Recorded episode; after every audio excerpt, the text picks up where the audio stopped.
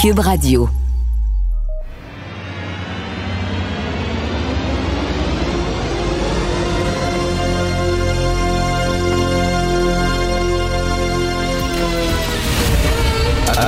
Attention, cette émission est laissée à la discrétion de l'auditeur. Les propos et les opinions tenues lors des deux prochaines heures peuvent choquer. Peuvent choquer. Oreilles sensibles s'abstenir. Richard Martineau. Martino. Un animateur pas comme les autres. Richard Martineau. Cube Radio. Bonjour, bon mercredi. Je m'appelle Richard Martineau. Je suis québécois et je ne suis pas raciste. Il faut le dire, il faut le spécifier maintenant. Moi, je veux faire des t-shirts. Je pense que je vais faire beaucoup d'argent. Je vais imprimer des t-shirts, puis ça va être écrit dessus. Je suis québécois et je ne suis pas raciste. Parce qu'il faut le répéter jour après jour. Au Québec, on a la méchante loi 96 pour protéger notre langue. On a la méchante loi 21 sur la laïcité. Il faut répéter avant chaque match que le match se déroule sur un territoire Mohawk non cédé. D'ailleurs, ça a aidé le Canadien à tabarnouche. hein. Ça aide le Canadien incroyable. Au lieu de gagner sur un territoire Mohawk non cédé, il perd sur un territoire Mohawk non cédé.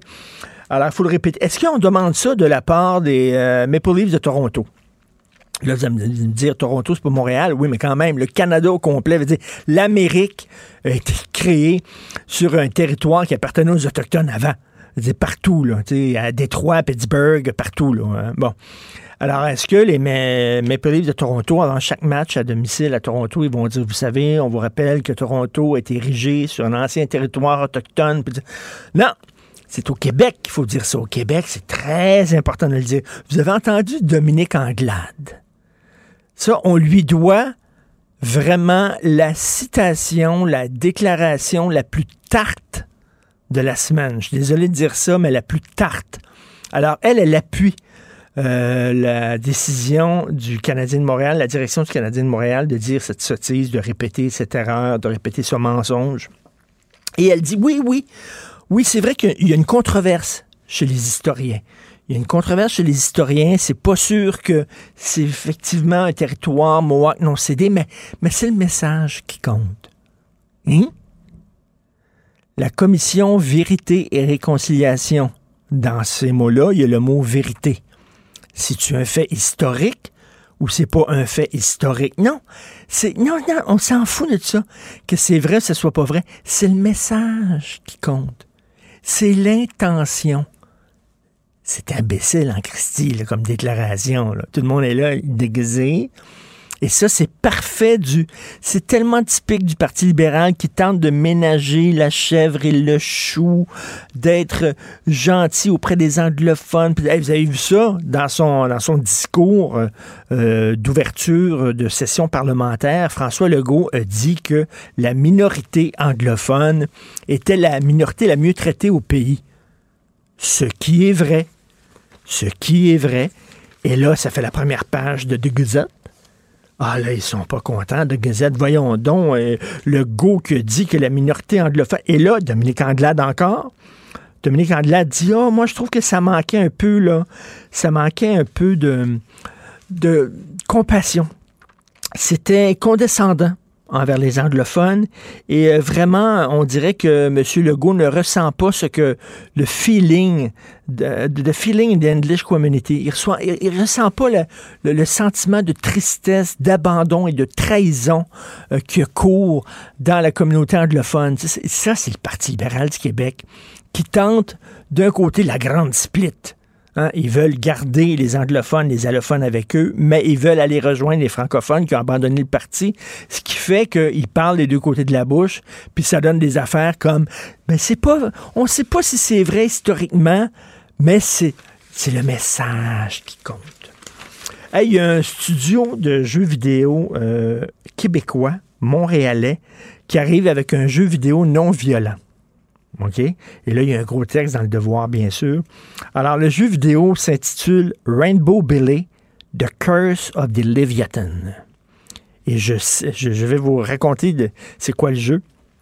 Alors, Rainbow Billy est un jeu de rôle dans lequel Billy, un jeune enfant non binaire, donc on ne sait pas si c'est un, un gars ou une fille, c'est Billy, bon, un jeu de rôle dans lequel Bélé, un jeune enfant non-binaire, doit redonner des couleurs à un monde rendu monochrome par une entité maléfique.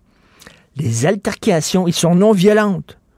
Les joueurs doivent faire preuve d'empathie avec les petits monstres que rencontre Billy pour qu'ils rejoignent son équipe. C'est un jeu vidéo inclusif, gentil, gentil, et les gens se tapent pas dessus puis se tirent pas dessus. C'est un monde qui est en noir et blanc, puis là, Billy arrive, oh, il donne des couleurs. C'est jaune, c'est orange, et quand il rencontre des monstres, il faut qu'il fasse preuve d'empathie. Moi, dire ça à mon fils de 13 ans, tu sais, je vais rentrer dans sa chambre, puis il va être en train de jouer.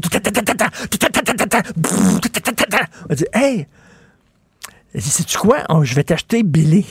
Il va dire, veux-tu rire de moi, toi? Et ça, ça part, ça part d'une idée très simple. Si tu regardes des, joues à des jeux violents, tu vas être violent. Si tu regardes des films violents, tu vas être violent. Mais, mais, si tu regardes des films pacifiques, tu vas être pacifique. Tu comprends? La culture va, va te changer. C'est faux. Il n'y a aucune étude sérieuse qui affirme ça, c'est faux. J'ai grandi en regardant des films d'horreur, je tripais là-dessus. Je ne suis pas une personne violente. Ça n'a rien à voir. Les nazis tripaient sur la musique classique. Goering était un très grand collectionneur d'art. Il y avait un entrepôt avec plein, plein, plein, plein rempli de toiles qu'il avait volées partout. Euh, c'était les nazis étaient des amateurs de grande culture, c'était des gens hyper violents. Euh, je, ne vois pas le lien entre ça. Euh, mon fils est un, petit garçon très, très doux, super gentil, très sensible. Puis quand il va devant sa console de jeux vidéo, c'est un jeu. C'est un jeu, s'il vous plaît. Ben, s'il y a des gens qui veulent acheter Billy à leur enfant, c'est bien correct. Euh, mais je ne crois pas euh, qu'il y a une corrélation directe entre les films que vous regardez, les jeux vidéo auxquels vous jouez et euh, comment vous allez vous comporter en société.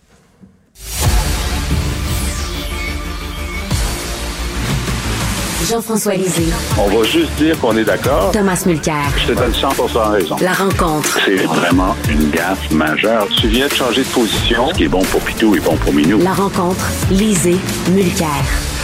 Alors bonjour messieurs, tiens, je vais commencer avec Jean-François Lisée. Jean-François, euh, c'est fini pour le cours d'éthique et de culture religieuse. Il est très tôt ce matin, mais j'aurais presque le goût d'ouvrir une bouteille de champagne. Et euh, on va remplacer ça par un cours de citoyenneté. Corrige-moi si je fais erreur, Jean-François, mais il me semble que c'était une de tes propositions lorsque, lorsque tu étais chef du PQ. Absolument. Depuis euh, en fait 2015, je propose ça, de remplacer par un un cours sur la citoyenneté québécoise. Là, M. Legault a dit euh, que ce serait culture et citoyenneté québécoise. Ben, très bien. Euh, je pense que c'est important. Il faut se souvenir que ce cours euh, remplaçait la, période pastorale que, qu'on a connue, ceux les plus vieux d'entre nous. Et ce qui fait que on est le seul endroit au monde où, pendant toute la, la, la, scolarité, donc de la première année du primaire jusqu'à la cinquième année du secondaire, il y avait chaque semaine une heure réservée à éthique et religion. ça, c'est massif, ça, en termes de, de, de, temps d'école. Euh, et donc, euh, on dit, ben voyons, euh, la question religieuse est importante, mais euh, elle n'est pas, c'est pas nécessaire de passer tant de temps là-dessus. Euh, et moi, j'ai toujours pensé que la religion devrait être traitée dans les cours d'histoire, parce que lorsqu'on comprend euh, le, développement des religions dans l'histoire euh, mhm. du monde, ben là, on, voit son importance, mais aussi, ben, disons, les bons côtés et les mauvais côtés des religions. Pour ce qui est de la citoyenneté, ben, c'est pas seulement tu sais, moi, j'ai hâte de voir ce qu'il y aura dans le cours parce que on disait ben il y a toutes sortes d'aspects à la citoyenneté. Il y a euh, bon, vivre en société, euh, la démocratie, le système de justice, euh, aussi la, la, la, connaissance de base de de, de, de l'économie, le crédit, c'est aussi dire à nos jeunes comment ne pas être embrigadés dans des gangs. C'est aussi la mhm. question de, de, de, de, non seulement la, la bon l'aspect aussi la diversité euh, raciale et religieuse euh, doit être abordée là-dedans aussi. Est-ce que, est que Jean-François, est-ce que tu, tu t'intégrerais, t'intégrerais les cours d'éducation sexuelle là-dedans? Euh, ben, on pourrait, on pourrait aussi le faire, mais euh, c'est, c'est, pas absolument nécessaire que ça soit là. Mm-hmm. Ça peut être, ça peut être différencié, mais c'est très large. Maintenant, il dit culture québécoise. Alors, j'ai hâte de voir quelle part il va, il va donner à la culture. Moi, je pense aussi que on ne devrait pas pouvoir finir son secondaire au Québec sans connaître les canons de la culture québécoise, que ce soit en littérature, en chanson, euh, en, théâtre. Alors, je trouve ça intéressant. Oui, en tout cas, moi, je, détestais tellement le cours d'éthique et de culture religieuse parce qu'on ne développait pas le sens critique des jeunes envers les religions. Euh, Thomas, je veux, je veux te parler de Jason Kenney parce que j'ai lu un texte dans le, le National Post aujourd'hui qui posait une excellente question concernant le référendum en Alberta sur la péréquation. Alors, euh, le chroniqueur du National Post disait c'est un, c'est un arme à double tranchant pour M. Kenney parce que si les gens disent oui, on veut effectivement retirer la prééquation de la Constitution et qu'il ne peut pas livrer la marchandise, tout ce que ça va faire, c'est que ça va apporter de l'eau au moulin aux séparatistes albertains en disant, ben regardez, on n'a pas notre place. Souvent, Thomas, tu me dis, que euh, c'est un peu la stratégie de Legault de montrer que la loi 21 n'est pas soluble dans la Fédération canadienne et de dire regardez aux Québécois, regardez, c'est la preuve qu'il faut partir. Alors là, est-ce que c'est ce qui va arriver avec Jason Kenney? S'il livre pas la marchandise? C'est bien beau de dire on est contre la péréquation, mais s'il ne réussit pas à convaincre le premier ministre de l'enlever de la Constitution, les séparatistes vont être bien contents. Ben oui, puis il n'est pas question, évidemment, qu'il obtienne une modification constitutionnelle, surtout pas sur la base de ce qu'il vient de faire là. Mais les résultats ne seront pas connus pour encore un couple de jours, finalement, mais ça ne changera rien. Il ne va pas avec, comme on dit en anglais, a straight face. Il ne pourrait pas, en restant sérieux, prétendre qu'il a un mandat pour aller modifier la Constitution canadienne en négociant avec Ottawa sur la base de ça. Mais tout ça, c'est du théâtre politique. Kenny est un politicien médiocre avec des idées bien campées à droite qui a réussi quand même un bon coup. Il a réussi à réunir la droite, c'est-à-dire le Wild Rose Party, un parti vraiment campé très à droite en Alberta, avec du bon monde, mais avec des idées vraiment euh, économiques, sociales, environnementales, vraiment à droite, et avec le, le, plus classique Conservative Party, qui était devenu, pour eux autres, en quelque sorte, euh, libéral mou, c'était, oh, ils essayaient de plaire à tout le monde, ils n'étaient pas assez fermes. Là, Kenny a réussi un coup magistral. Il a dit, si je quitte Ottawa, c'est pour m'en aller dans ma province et unir la droite. Il l'a fait. Maintenant, il a été tellement piètre comme gestionnaire parce que tu ne peux pas prendre une idéologie et l'utiliser contre une pandémie le résultat en Alberta est catastrophique. Et c'est la faute de Jason Kenney. Donc, il cherche par tous les moyens de changer la chaîne parce que lui aussi, il va avoir une élection qu'il va être obligé d'aller défendre et expliquer ses trucs dans une couple d'années. Alors, Kenney va essayer ça, mais ça va pas marcher pour Saint-Saëns. Il n'y a pas cette frustration-là. La vraie bataille Ottawa-Alberta va venir lorsque Trudeau va essayer, à la suite de la réunion à Glasgow, en Écosse, la semaine prochaine.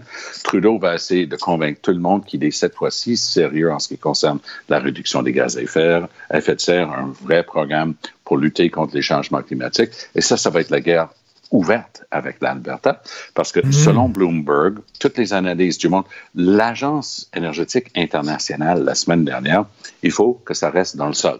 C'est la seule manière de sauver la planète. Et ça, c'est pas des extrémistes qui disent ça. C'est des scientifiques les plus sérieux, les plus respectés de la planète Terre qui sont en train de dire, wow, time out. Hey, Richard, je l'ai écrit dans mon papier vendredi dernier dans le Journal de Montréal.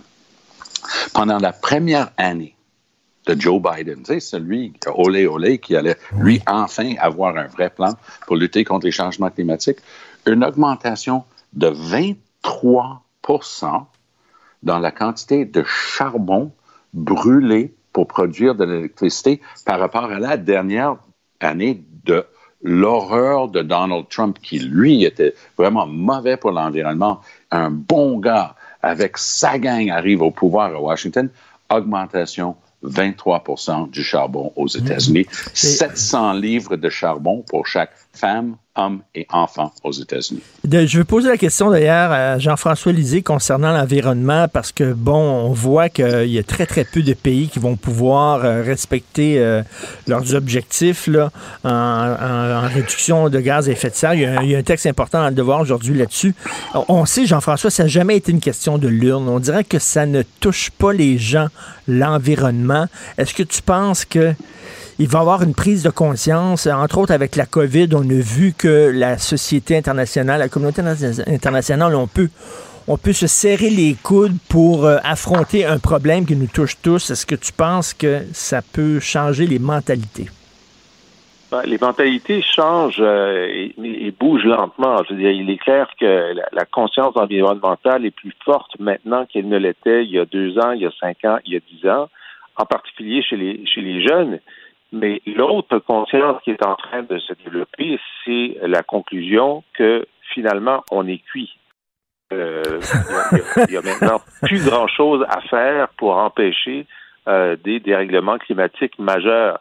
Et, euh, l'incapacité de, modifier en profondeur notre, utilisation des hydrocarbures, ben, elle est devant nous. Et effectivement, Tom a raison, il y a une augmentation non seulement aux États-Unis, mais en Chine et en Europe de l'utilisation du charbon parce que maintenant que après la pandémie, l'économie reprend à, plein régime et comme il y a eu une réduction à certains endroits de, de, la production, euh, ben, il y a une augmentation du coût en plus du pétrole euh, et du gaz euh, qui pose des problèmes majeurs en ce moment en Europe.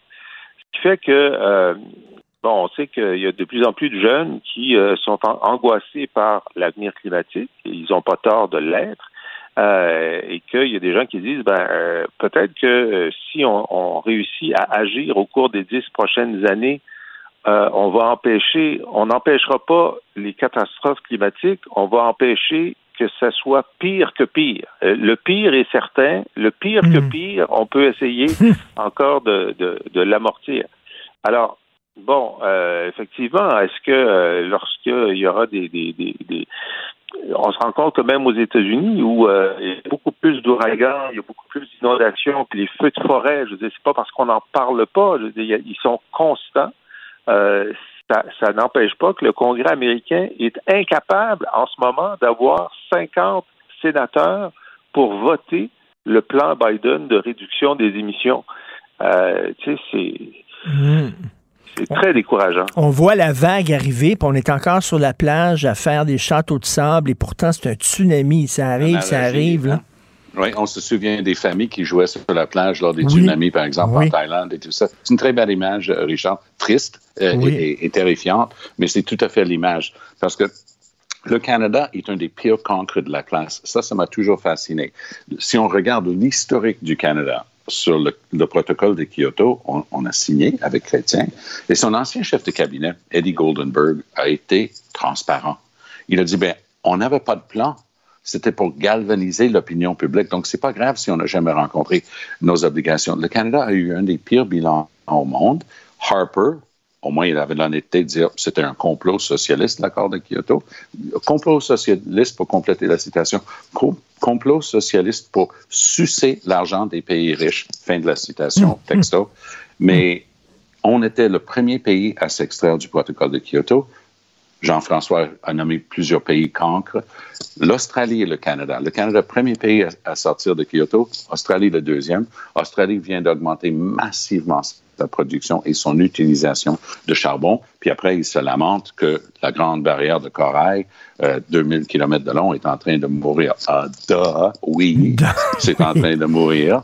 Mais c'est le discours. Donc, la, la gauche est, capable de s'émouvoir. Moi, j'étais dans la pièce à Paris en 2015 avec Justin Trudeau, nouveau premier ministre. Il, il met les bras très larges comme ça devant les micros. Il dit Canada is back.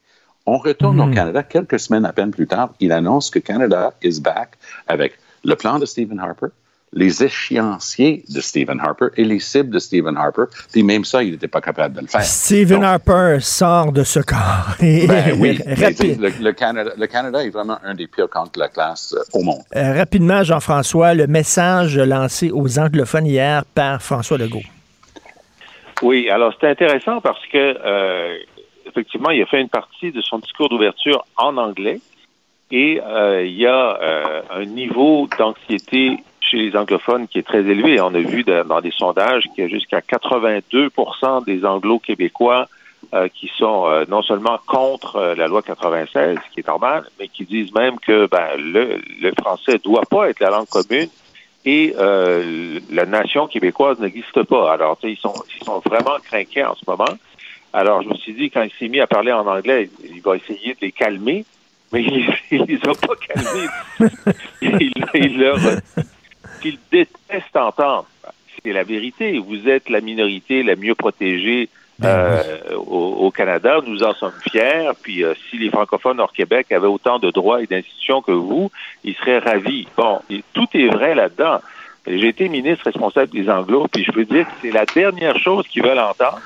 Euh, c'est pas une vérité qui leur plaît. Ils disent, ben nos institutions, on les a construites, on a payé nos impôts, euh, on, on, a très peur pour pour nos droits, puis tu nous dis rien, tu sais ils auraient aimé qu'ils disent bon, on a entendu vos euh, euh, vos craintes. Euh, je tiens à vous rassurer sur ceci ou cela. Tu sais, je veux dire, il y avait, il y avait des, même des phrases sans conséquences graves, sans conséquences législatives, qu'on aurait pu prononcer pour dire au moins qu'on vous écoute, puis on est, on est très attentif. Mais non, finalement, il a dit arrêtez de vous plaindre. C'est ça qu'il a dit.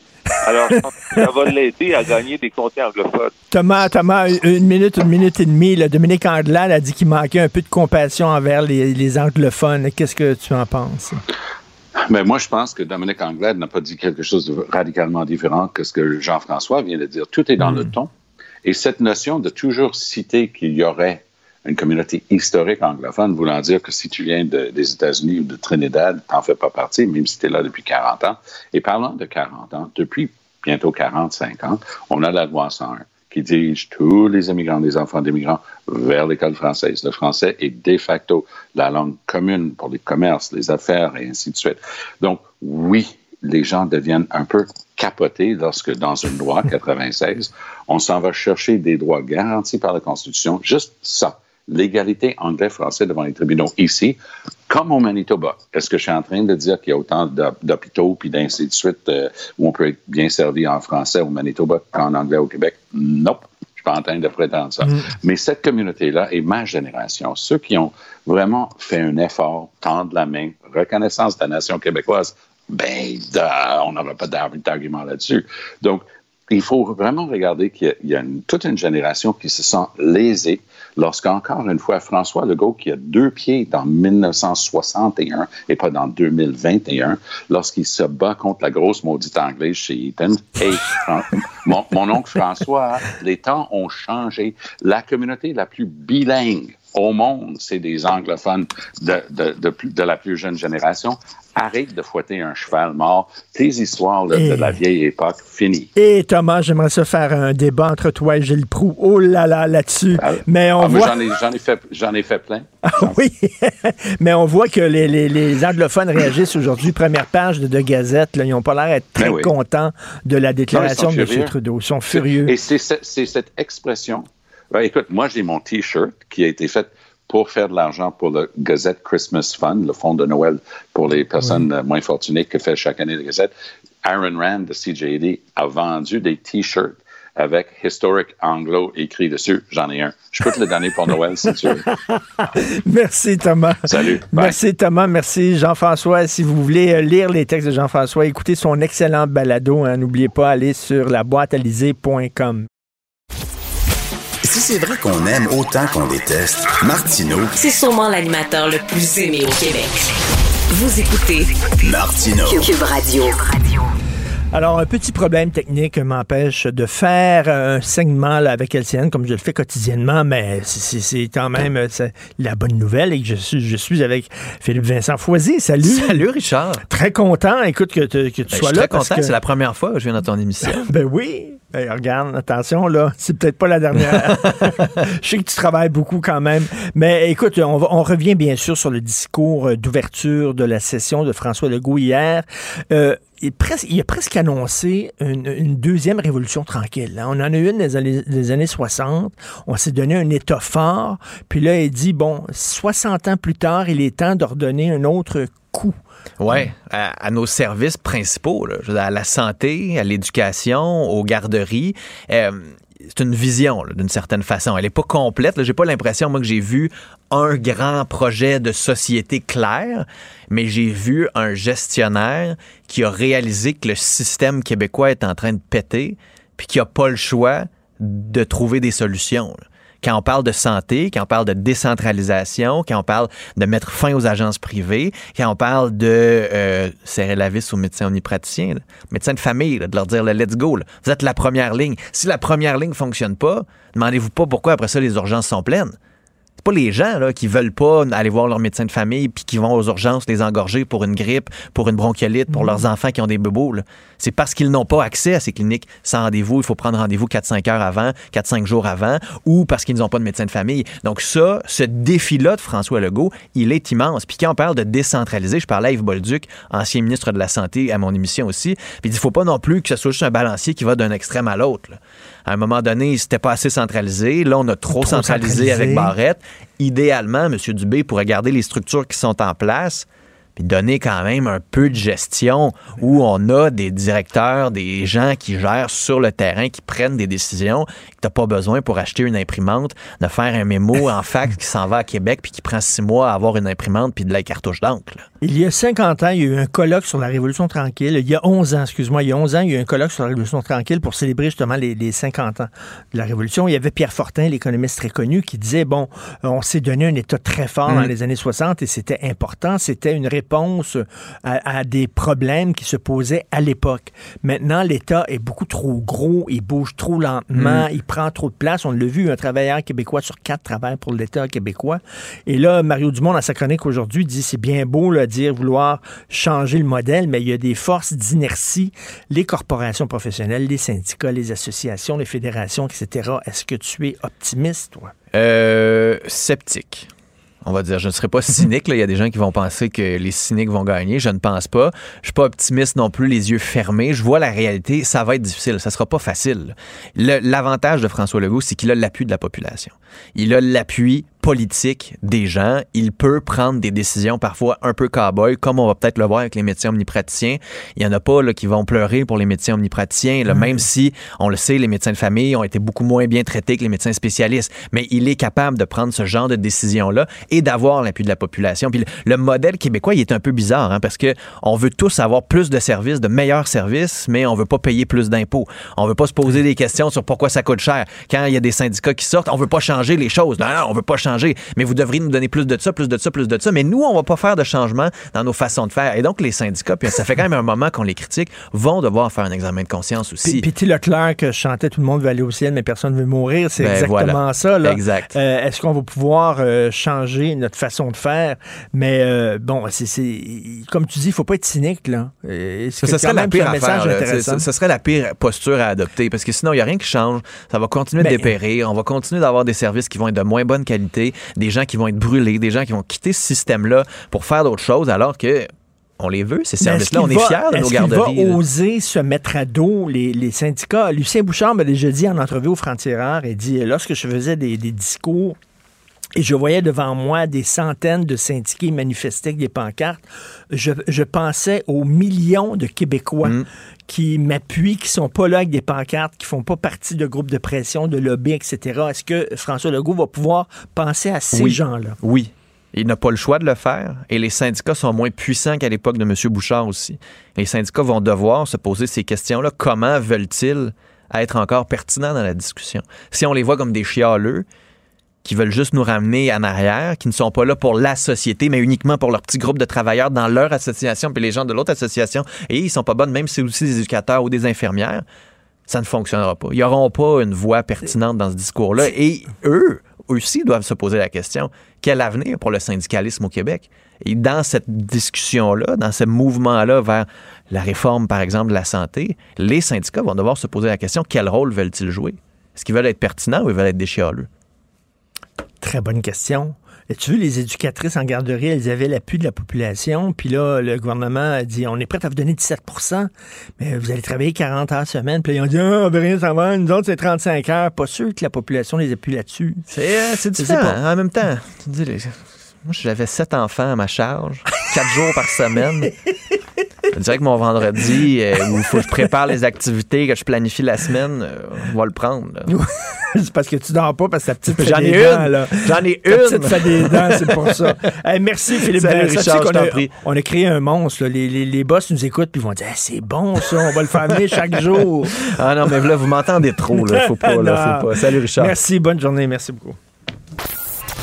Martino, ne ratez plus rien. Cette émission est aussi disponible en podcast dans la bibliothèque balado de l'application ou du site cul.radio. Savez-vous qu'on peut laver nos masques? Parce que je sais pas si vous êtes comme moi, mais moi, ça me scandalise à chaque fois que je vois les masques, les gens jettent ça à terre. Christy, il y a des poubelles, allô, il y a des poubelles partout. Tu vas dans des parcs, il y a des masques partout par terre. Tu promènes dans la rue, il y a des masques, on dirait que les gens s'en foutent totalement. Et là, il y a une, euh, une étude qui dit on peut laver nos masques jusqu'à dix fois.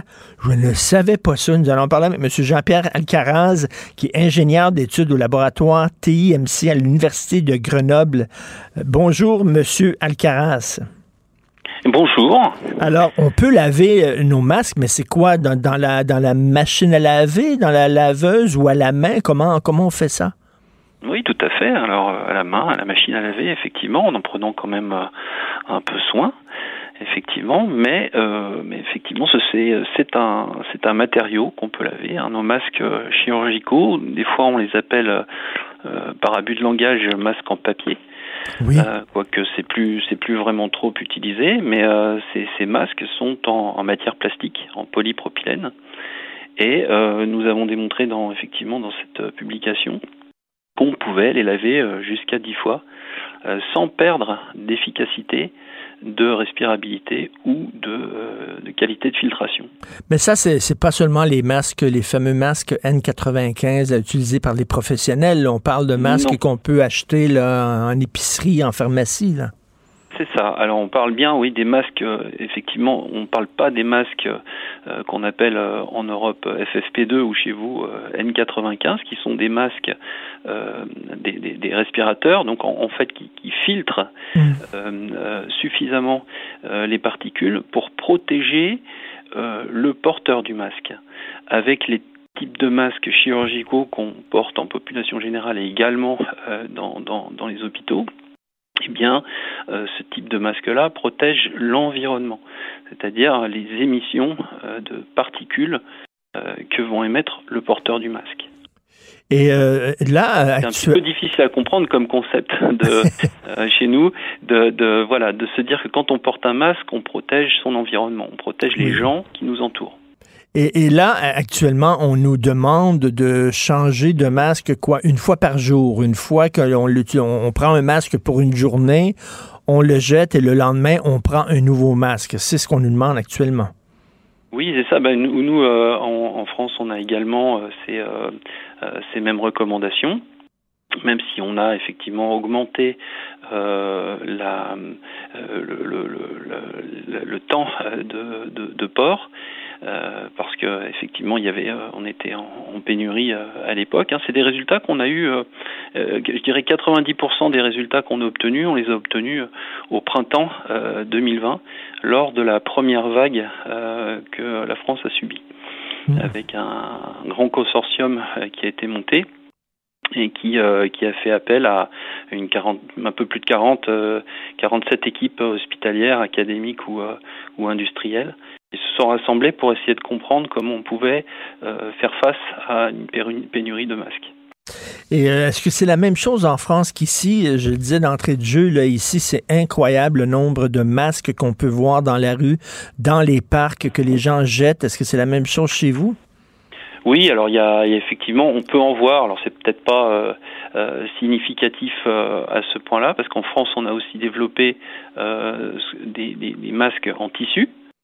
Que les gens ont, ont acheté. Nous, ce qu'on a démontré, si vous voulez, c'est que ces masques en tissu étaient quand même moins performants. Ils filtrent à 90% que des masques chirurgicaux. Et donc on, a, on aurait tendance, grâce à cette publication, à euh, euh, euh, favoriser, je dirais, le, port de ces masques chirurgicaux parce qu'ils sont plus sûrs et ils protègent mieux, protègent cinq fois mieux. Voilà, ça veut dire que en gros, quand on n'a pas de masque pendant six minutes, on émet autant de particules qu'avec un masque chirurgical en cinq heures. Mmh. Voilà. Et qu'un masque en tissu, une heure. Voilà, on est, on est cinq fois mieux protégé, je dirais. Et donc, c'est une, euh, une recherche très sérieuse, une étude sérieuse qui a été publiée dans la revue scientifique Chémosphère de la part de chercheurs euh, français. Donc, on peut les laver jusqu'à dix fois à la machine. C'est ça, oui. On a aussi étudié euh, la possibilité de non seulement les laver, mais aussi les stériliser pour des porcs qui sont collectifs. Mais là, on s'est heurté. Alors, c'est aussi possible, c'est-à-dire qu'on arrive à les laver cinq fois et les stériliser cinq fois, et ils gardent leur efficacité de filtration. Donc ça, c'est intéressant parce que si vous avez euh, une, maladie quelconque dans un hôpital ou dans une entreprise, etc., si on le lave et qu'on le stérilise, eh bien, il peut être porté par une, autre personne. par une autre personne. oui, mais ça, du coup, c'était c'était potentiellement très très intéressant. Euh, mais les autorités euh, sanitaires n'ont pas jugé euh, utile de nous autoriser à faire une étude de, faire une étude en vie réelle de lavage port, lavage port, etc. en cycle pour pouvoir tester cette possibilité en, vie réelle et le recommander.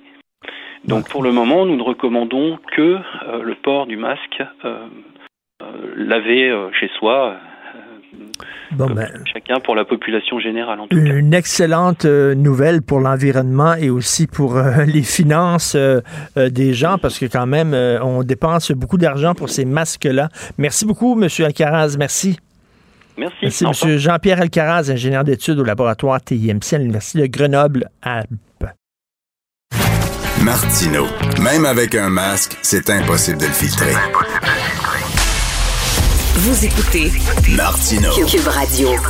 Et que c'est important de vacciner tous les travailleurs de la santé. Tous les travailleurs de la santé doivent être vaccinés parce qu'ils sont en contact avec des gens vulnérables. On l'a vu, là. On parle d'obligation à vacciner les travailleurs de la santé. Et là, certainement, vous faites comme moi. Vous dites, ben, pourquoi on fait pas la même chose avec les travailleurs en éducation? Ceux qui sont en contact avec des enfants. Pourquoi on ne fait pas la même affaire? C'est la question que se pose M. André Veillette, chercheur en immunologie à la Faculté de médecine de l'Université de Montréal. Bonjour, M. Veillette. Bonjour, M. Martineau. Alors, c'est ça, vous êtes exprimé sur Twitter et vous dites que c'est un manque de cohérence de la part du gouvernement. Ah, tout à fait. Moi, ça fait un bout de temps que je le dis euh, que euh, plus un employeur utilise son pouvoir pour essayer de convaincre ses employés à travers les moyens qui sont disponibles de se faire vacciner, plus euh, on contribue euh, à la mission collective qu'on a de vacciner la population, puis de mettre un frein euh, à cette pandémie-là. Et on peut tous le faire d'une façon individuelle, mais je pense que les employeurs ont un pouvoir de le faire. Euh, je pense qu'on devrait le faire, comme vous avez dit, dans le euh, domaine de la santé, ça c'est clair. Mais aussi, je pense aussi dans le domaine de l'éducation. Puis je trouve ça triste de voir que les universités, qui sont les, des endroits de haut savoir où la science est, est faite, où la, science qui a mené euh, aux informations au sujet des vaccins a été développée, c'est triste de voir qu'ils n'utilisent pas non plus leur, leur, leur capacité à imposer des, des vaccinations obligatoires pour contribuer à la vaccination collective, puis aussi pour donner le bon exemple. On dirait que le milieu de l'éducation, c'est l'angle mort de la campagne de vaccination, c'est-à-dire que ben même euh, c'est l'angle mort de la lutte contre le, euh, contre le virus, parce que regardez, là, tout ce qui est ventilation dans les écoles, ça fait longtemps qu'on en parle, il n'y a rien qui a été fait. Tout ce qui est test de dépistage rapide, ça a pris énormément de temps avant que le gouvernement allume que c'est important de faire des d'utiliser ces tests-là dans le milieu de l'éducation. Donc, c'est vraiment l'angle mort. Là. Oui, tout à fait. Puis je pense qu'il y a eu plusieurs informations euh, inexactes euh, qui ont mené à ça. Il y avait la notion que les enfants ne l'attrapaient pas, ce virus-là, ou que si les enfants l'attrapaient, ils n'étaient pas malades, puis ils ne le donnaient pas. Euh, on sait que c'est pas vrai. l'information que les tests rapides sont pas utiles. on sait qu'ils sont utiles, il faut juste les utiliser correctement. Bon. Et, finalement, l'information que, que certains gens encore nient que le virus est transmis par aérosol. Donc, il faut améliorer la ventilation. Puis bon, on dit que la ventilation est très bonne dans les écoles, mais il euh, faudrait revoir les tests, comment ils ont été faits. Ils sont supposés avoir des capteurs de CO2 qui arrivent, qui vont mesurer s'il y a du CO2 plus élevé à certains moments dans les dans les classes. Alors, je pense que c'est vrai, c'était un angle mort. Euh, et puis, une, une, raison pour laquelle c'était un angle mort, c'est qu'il y a eu beaucoup d'informations inexactes mmh. au début qui n'ont pas été euh, euh contredites. Euh, et puis on fonctionne encore en partie euh, avec certaines de ces informations euh, inexactes. Là. Je veux pas faire de l'antisyndicalisme primaire. C'est important d'avoir des syndicats. Ils jouent des fois des rôles importants, mais on l'a vu dans le domaine de la santé, de voir des syndicats d'infirmiers et d'infirmières dire on va défendre nos membres qui ne veulent pas se faire vacciner, alors que bon Dieu, pourquoi quelqu'un qui travaille dans le milieu de la santé ne veut pas se faire vacciner? C'est absolument absurde. Vous imaginez la réaction euh, des euh, syndicats euh, de professeurs si jamais on les oblige à se faire vacciner? Ben c'est ça. Alors les syndicats, hein, ils vont faire ce qu'ils ont à faire si on leur dit de sauter sans pied d'eau pour défendre leur leur syndiqué, même si c'est pas pour des raisons valables, ben, c'est leur job, je suppose, de faire ça. Euh, alors, je pense que c'est un peu pour cette raison-là qu'ils le font. Ils sont euh, obligés de le faire. Euh, je suis convaincu que bien d'entre eux ne croient pas vraiment que ce qu'ils font pour ça pour des bonnes raisons humanitaires. Ils font simplement ça pour, parce que ça fait partie de leur travail. Mais vous avez raison. On va voir les gens sautiller, les, les syndicats sauter au plafond et puis euh, s'opposer. Puis c'est pour ça que je pense que c'est au, au, gouvernement ou c'est aux, employeurs ou c'est aux autorités euh, du système de l'éducation de mettre leur culotte puis euh, de faire ce qu'ils ont à faire pour, en bout de ligne, contribuer au contrôle de cette pandémie-là. On peut tous le faire individuellement, mais il y a des organisations, système de l'éducation, les employeurs, le gouvernement.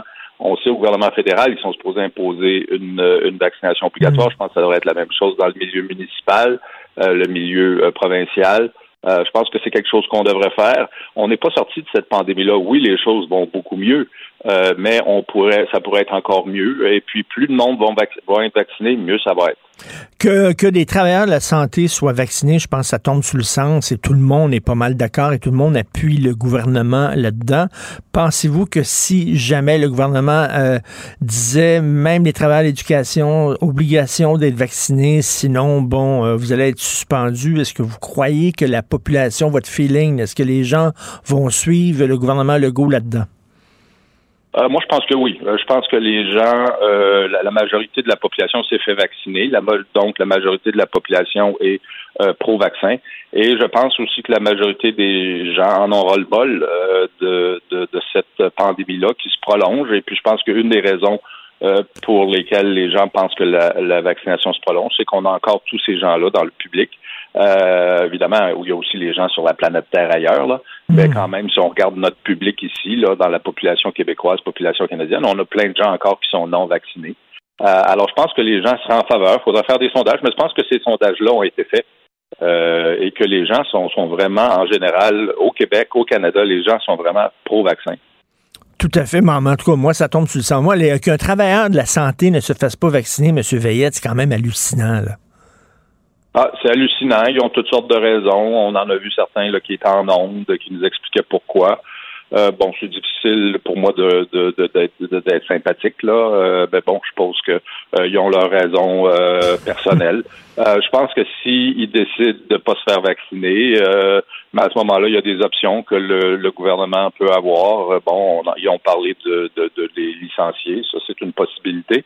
L'autre possibilité, évidemment, c'est de leur faire faire des tests de façon régulière. Ça coûte quand même très cher, c'est, c'est complexe, et puis c'est pas à toute épreuve, c'est pas aussi efficace que, que la vaccination. Alors, ça va être intéressant de voir au mois de novembre ce que le ministre Dubé va décider quand il va euh, rencontrer son, son deuxième, euh, sa deuxième date là, pour la vaccination obligatoire.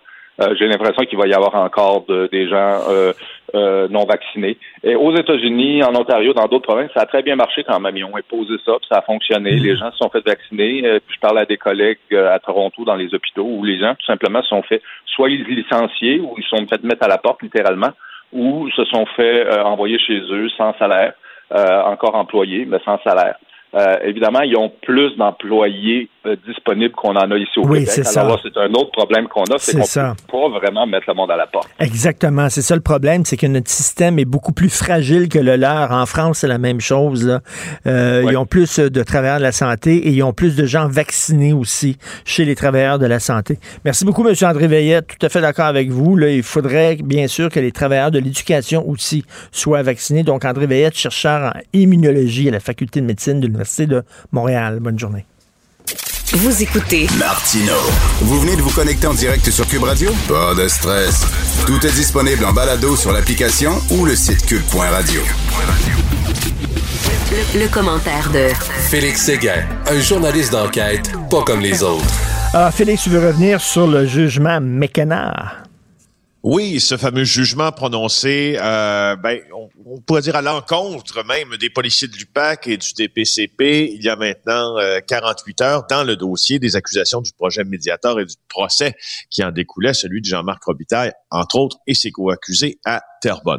Euh, on s'en est parlé hier, tout le monde en parlait hier, tout le monde en parlait aussi avant hier, mais parfois... Euh, prendre un peu de recul fait du bien dans l'analyse de ces euh, de ces dossiers hyper complexes, ces dossiers policiers hyper complexes et et c'est ça à quoi je, je veux me, me livrer avec toi euh, ce matin parce que franchement, j'ai passé la journée sur le téléphone hier à parler à des gens qui s'y connaissent énormément et qui ont une connaissance intime euh, des procédures dans euh, le dossier Mediator, des gens euh, des PCP, des gens à l'UPAC, des policiers, bref, on a parlé à tout le monde. Et euh, on en, on en retire ceci. Je comprends, euh, et j'en, j'en, j'en suis d'ailleurs, euh, l'un des, des, des frustrés de voir que ces dossiers-là tombent à l'eau. Qu'est-ce qui se dit présentement dans les rangs policiers? C'est que là, plus que jamais, la marque de l'UPAC est affectée. Ben Donc, on, on, on, a- on- on est même en train de, de penser, puis on y a déjà pensé, là, à changer de nom. Comme un, comme un restaurant qui repart avec une nouvelle administration. tu comprends? Mais sauf que là, c'est pas la nouvelle administration qui serait nouvelle, c'est le nom. Parce que le nom n'est plus bon. C'est quand même assez fort. Ah, ils ont ça, vraiment, ils ont vraiment pensé, ils songent vraiment à changer de nom, là, tu sais, de comme fermer ça puis euh, rouvrir sur un, sur autre nom, là. Ben, c'est, c'est- c'est- oui, tu sais, il y a, y a- parce que dans la perception des, des- de- du public, quand on dit UPAC maintenant, c'est, c'est- les mots qui nous viennent en tête, c'est pas les les les Elliott Ness. Mais non, c'est pas les réussites de l'UPAC, c'est les échecs de l'UPAC. Et, euh, et en plus, euh, puis d'ailleurs, je, je lis le texte de Jean-François Cloutier aujourd'hui dans le journal, puis ce qu'on apprend, c'est que ces erreurs-là ont été commises pas sous l'ancienne administration, sous la nouvelle. oui, et c'est là où je veux, c'est là que je veux te parler euh, de la nouvelle administration et des erreurs qui ont été commises, qui ont été relevées par la juge euh, McKenna. Je vais te proposer euh, une autre façon de voir les choses. Il y avait dans cette euh, dans cette fameuse euh, dans ces fameuses pages euh, nombreuses d'ailleurs du jugement de Nancy McKenna la liste des manquements là, des enquêteurs de l'unité permanente anticorruption puis des procureurs de la couronne. Mais je vais te dire une chose aussi. Le meilleur comparable avec ce qui est arrivé dans le procès médiator, juste pour recadrer, là, Richard, le procès médiator, là, c'est un avortement en raison euh, de la non-divulgation de certains éléments à la défense euh, sur le témoin Tessier qui, hmm, il semble, avait joué dans le film de la corruption lui aussi. Et quand on a caché ces éléments-là, ben ça fait en sorte que les accusés dans le dossier n'avaient plus droit à une défense pleine et entière, qui est un principe inaliénable euh, dans, le, Mhm. dans le milieu judiciaire, que tu voudrais appliquer d'ailleurs à toi aussi si tu étais dans les souliers de celui qui fait Ben face oui. à la justice. Tu voudrais pas qu'on te cache des choses. OK, parfait. Je vais te faire un autre parallèle, OK? Le procès Shark, dont l'avortement a été prononcé, si ma mémoire est bonne, par le juge Perrault ou Brunton, en tout cas en 2015.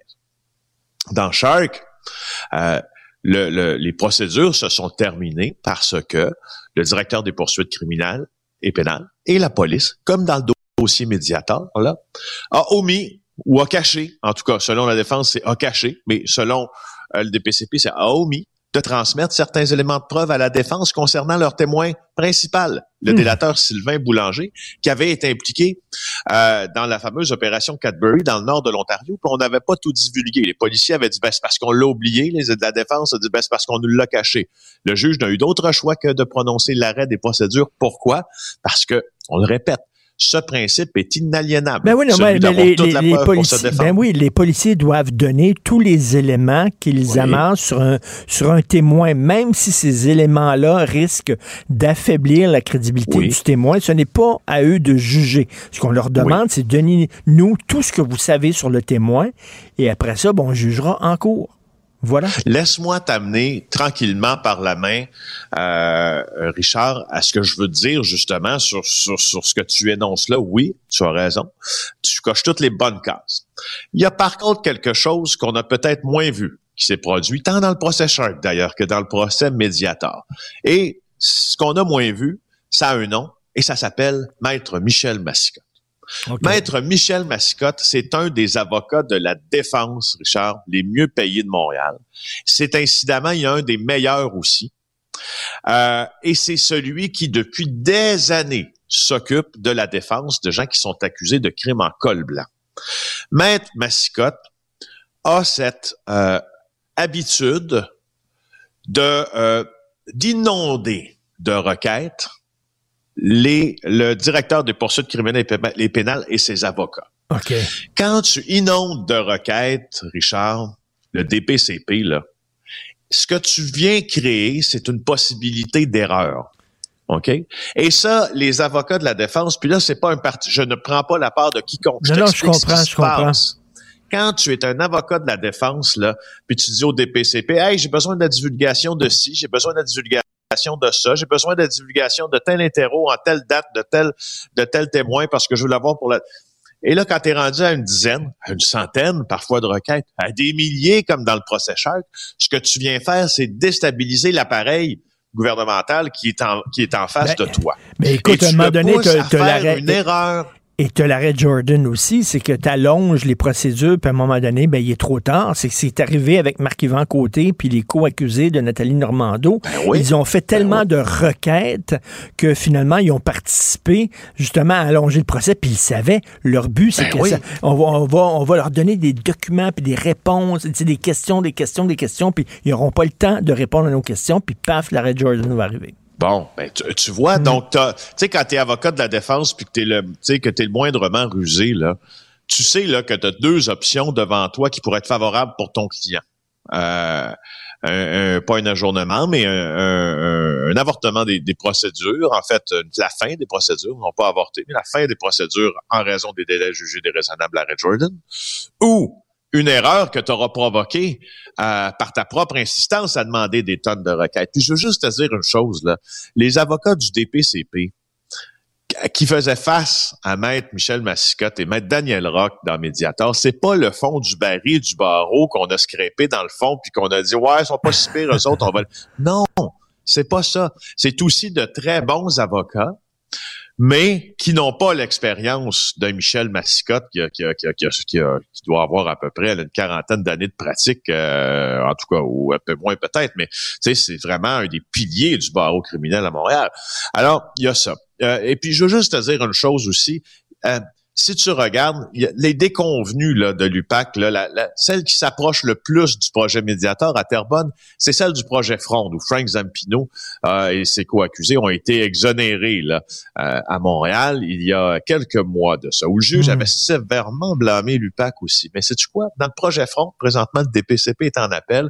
On dit qu'il a de très bonnes chances aussi euh, de se voir autoriser un deuxième procès. Et je t'annonce en primeur aussi ce matin à Cube Radio que présentement, les possibilités d'appel de, euh, du Bureau de la grande criminalité dans le dossier médiateur à Terrebonne sont euh, très, très, très bonnes. Ah oui? Et, je, je- Ah et, oui. et on aurait la possibilité de peut-être même avoir un deuxième procès après cet appel-là.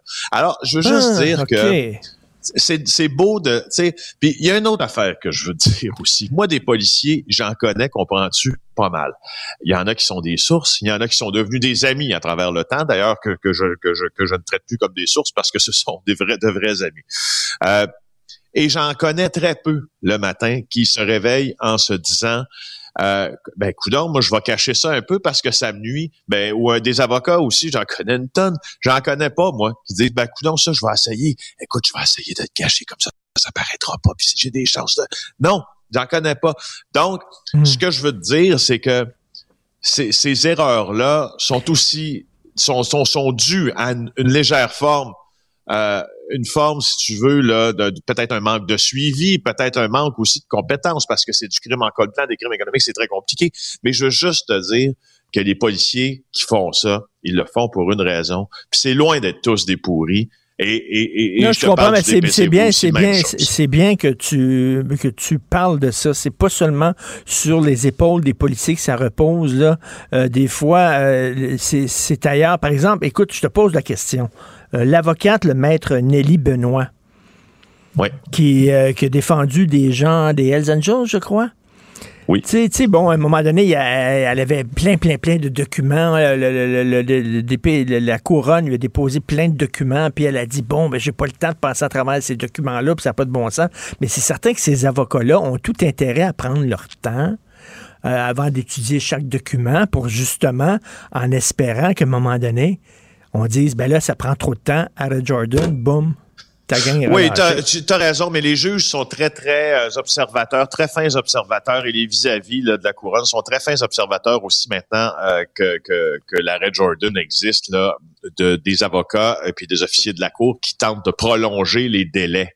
Euh, avec certaines futilités. Parce que Jordan a amené, a amené ça, effectivement, a amené une certaine, une certaine technique un peu, euh, Hmm. certains moyens dolosifs, si tu veux, euh, utilisés par, euh, par des membres du barreau en se disant, yes, on espère que ça va être assez long pour notre client s'en tire avec pas grand-chose ou s'en tire avec rien parce que les, les procédures seront, euh, seront stoppées. Mais les juges sont plus vigilants. Ça, c'est la bonne nouvelle. Les juges sont plus vigilants. C'est les dossiers qui sont, c'est des dossiers qui ont été, euh, c'est des dossiers qui ont débuté euh, euh, avant le prononcé de l'arrêt Jordan, où on, en, on voit plein, plein, plein maintenant de, de, de, de procédures. Bon, on en voit moins, mais certaines procédures avortent. Mais, mais les dossiers qui sont commencés maintenant, on, on, on est somme toute dans les délais. OK, donc euh, les juges sont un peu plus vigilants parce qu'ils savent qu'il y a certains Ben avocats oui. de la défense qui peuvent être ratoureux, ratoureux, Ben oui. puis traîner Ben de la patte pour rien. Ben oui. Merci beaucoup, Félix, pour ces éclaircissements. On se reparle demain. Merci. Salut. Pour une écoute en tout temps, ce commentaire de Félix Séguin est maintenant disponible en balado sur l'application Cube ou en ligne au cube.ca. Tout comme sa série balado Narcos PQ qui dresse un portrait de l'industrie criminelle à travers des entrevues avec de vrais narcotrafiquants. Cube Radio. Martino. Le préféré du règne animal. Bonjour les petits lapins. Gilles Proulx. Bonjour, mon cher Richard. Richard Martineau. Petit lapin. La rencontre. Point à l'heure des cadeaux. Je serai pas là, là à vous flatter dans le sens du poil. Point à la ligne. C'est très important là, ce qu'on dit. La rencontre pro Martineau. Gilles, beaucoup d'auditeurs m'ont écrit pour euh, me dire que vous étiez en feu hier. Ils ont aimé ça en maudit. Ils vous aiment de même. Ben Ah, fâché. Ils ont aimé ça, ben là, tu m'encourages. Tu Ben- me redonnes de l'énergie, moi qui me pensais à plat. Ah, Hey, non. bravo. Ben enfin, ça démontre que les gens portent une attention, réagissent, et finalement, euh, notre radio n'en est pas une euh, pour euh, de l'eau tiède. Hein? Oui, exactement. Je pense qu'ils vous aiment fâché, Gilles. D'ailleurs, parlant d'être fâché, Dominique Andelade du Parti libéral du Québec est bien d'accord avec le Canadien de Montréal. Elle trouve ça c'est une bonne décision, elle, d'affaire. Moi qui la trouvais de plus en plus belle et de plus en plus québécoise, avec des grandes entrevues de flatterie sur euh, l'avenir du Québec, comment le bon Parti libéral, qui est un parti d'aplaventerie, de rampant, pour être un libéral, faut être un cave ou un voleur. Je suis pas un voleur, donc t'es un cave. Alors, toujours est-il que j'étais en train de me faire gagner par ces sirènes à elle, pour m'apercevoir qu'elle veut tellement maintenir euh, en vie son bassin d'anglais, parce que l'histoire des Mohawks, c'est une histoire de blocs, ne l'oublions pas, répétons-le encore une fois, c'est des blocs qui se servent, comme ils l'ont fait au temps de la colonie dans les guerres, contre euh, les fils de la Nouvelle-France que nous étions. Alors, toujours est-il que la chef libérale Dominique Anglade, qui veut toujours plaire à ses anglos et à ce bassin, elle a démontré une méconnaissance épouvantablement, en tout cas, Hmm. accrue de l'histoire du Canada et du Québec. D'ailleurs, cette réflexion, moi, j'ose espérer que la direction du Centre Bell va finir par comprendre, parce que la nouvelle bouge va peut-être bouger au cours de la journée, euh, à propos de son aplaventrisme, Centre Bell, cette aplaventerie, devant les fourbes et les manipulateurs de l'histoire. Alors, espérons que la direction va se rétracter. Mais, mais, mais, Gilles, là, ils savent qu'ils ont fait une gaffe. Ils le savent fort bien, mais ils peuvent Ouais. pas reculer parce que là, s'ils reculent, là, ils vont avoir toutes les lobbies autochtones sur le dos. Ils sont pognés, là. Je me demande, euh, les autres autochtones n'ont pas parlé, puis même les Mohawks n'ont même pas parlé. Les autres, ils ont dit euh, the little government should recognize too. Mais euh, euh, on parle maintenant, peut-être pour am- amadouer tout le monde, euh, Richard, moi je vois que le ministre au dossier indien dans le cabinet, l'ancien policier là, à, à la CAC, il dit peut-être que nous pourrions mentionner en introduction, bon, les Inuits et les Premières Nations, ça serait probablement plus acceptable, mais pas spécifié Montréal, parce que la preuve par nombre d'historiens démontre qu'ils n'étaient pas là au moment où Jacques Cartier les a vus pour la dernière fois. Ils étaient plus là dix ans plus tard, emportés par une épidémie. Gilles, Gilles, euh, j'avais, c'est dur j'avais, de rentrer ça dans le cabochon.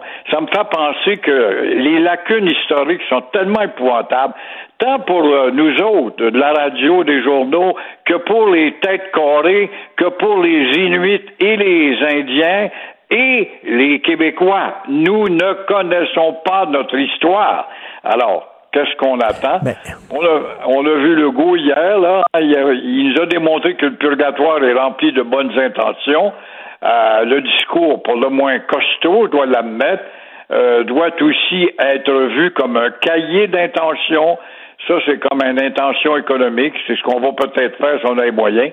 Mais en tout cas, euh, Legault, quand même, euh, a joué sur plusieurs tableaux hier avec ce beau discours sur l'environnement. C'est là que tu vois la démagogie. Ça n'a pas pris une demi-heure, le PQ s'est fait aller, puis euh, l'autre partie de, de Dubois, là, pour dire, ben, ouais, ouais, mais euh, c'est faible en environnement. C'est drôle, une demi-heure après, Greenpeace. Peux-tu trouver plus critique que Greenpeace qui félicitait Legault, justement, qui veut se dé- débarrasser des hydrocarbures?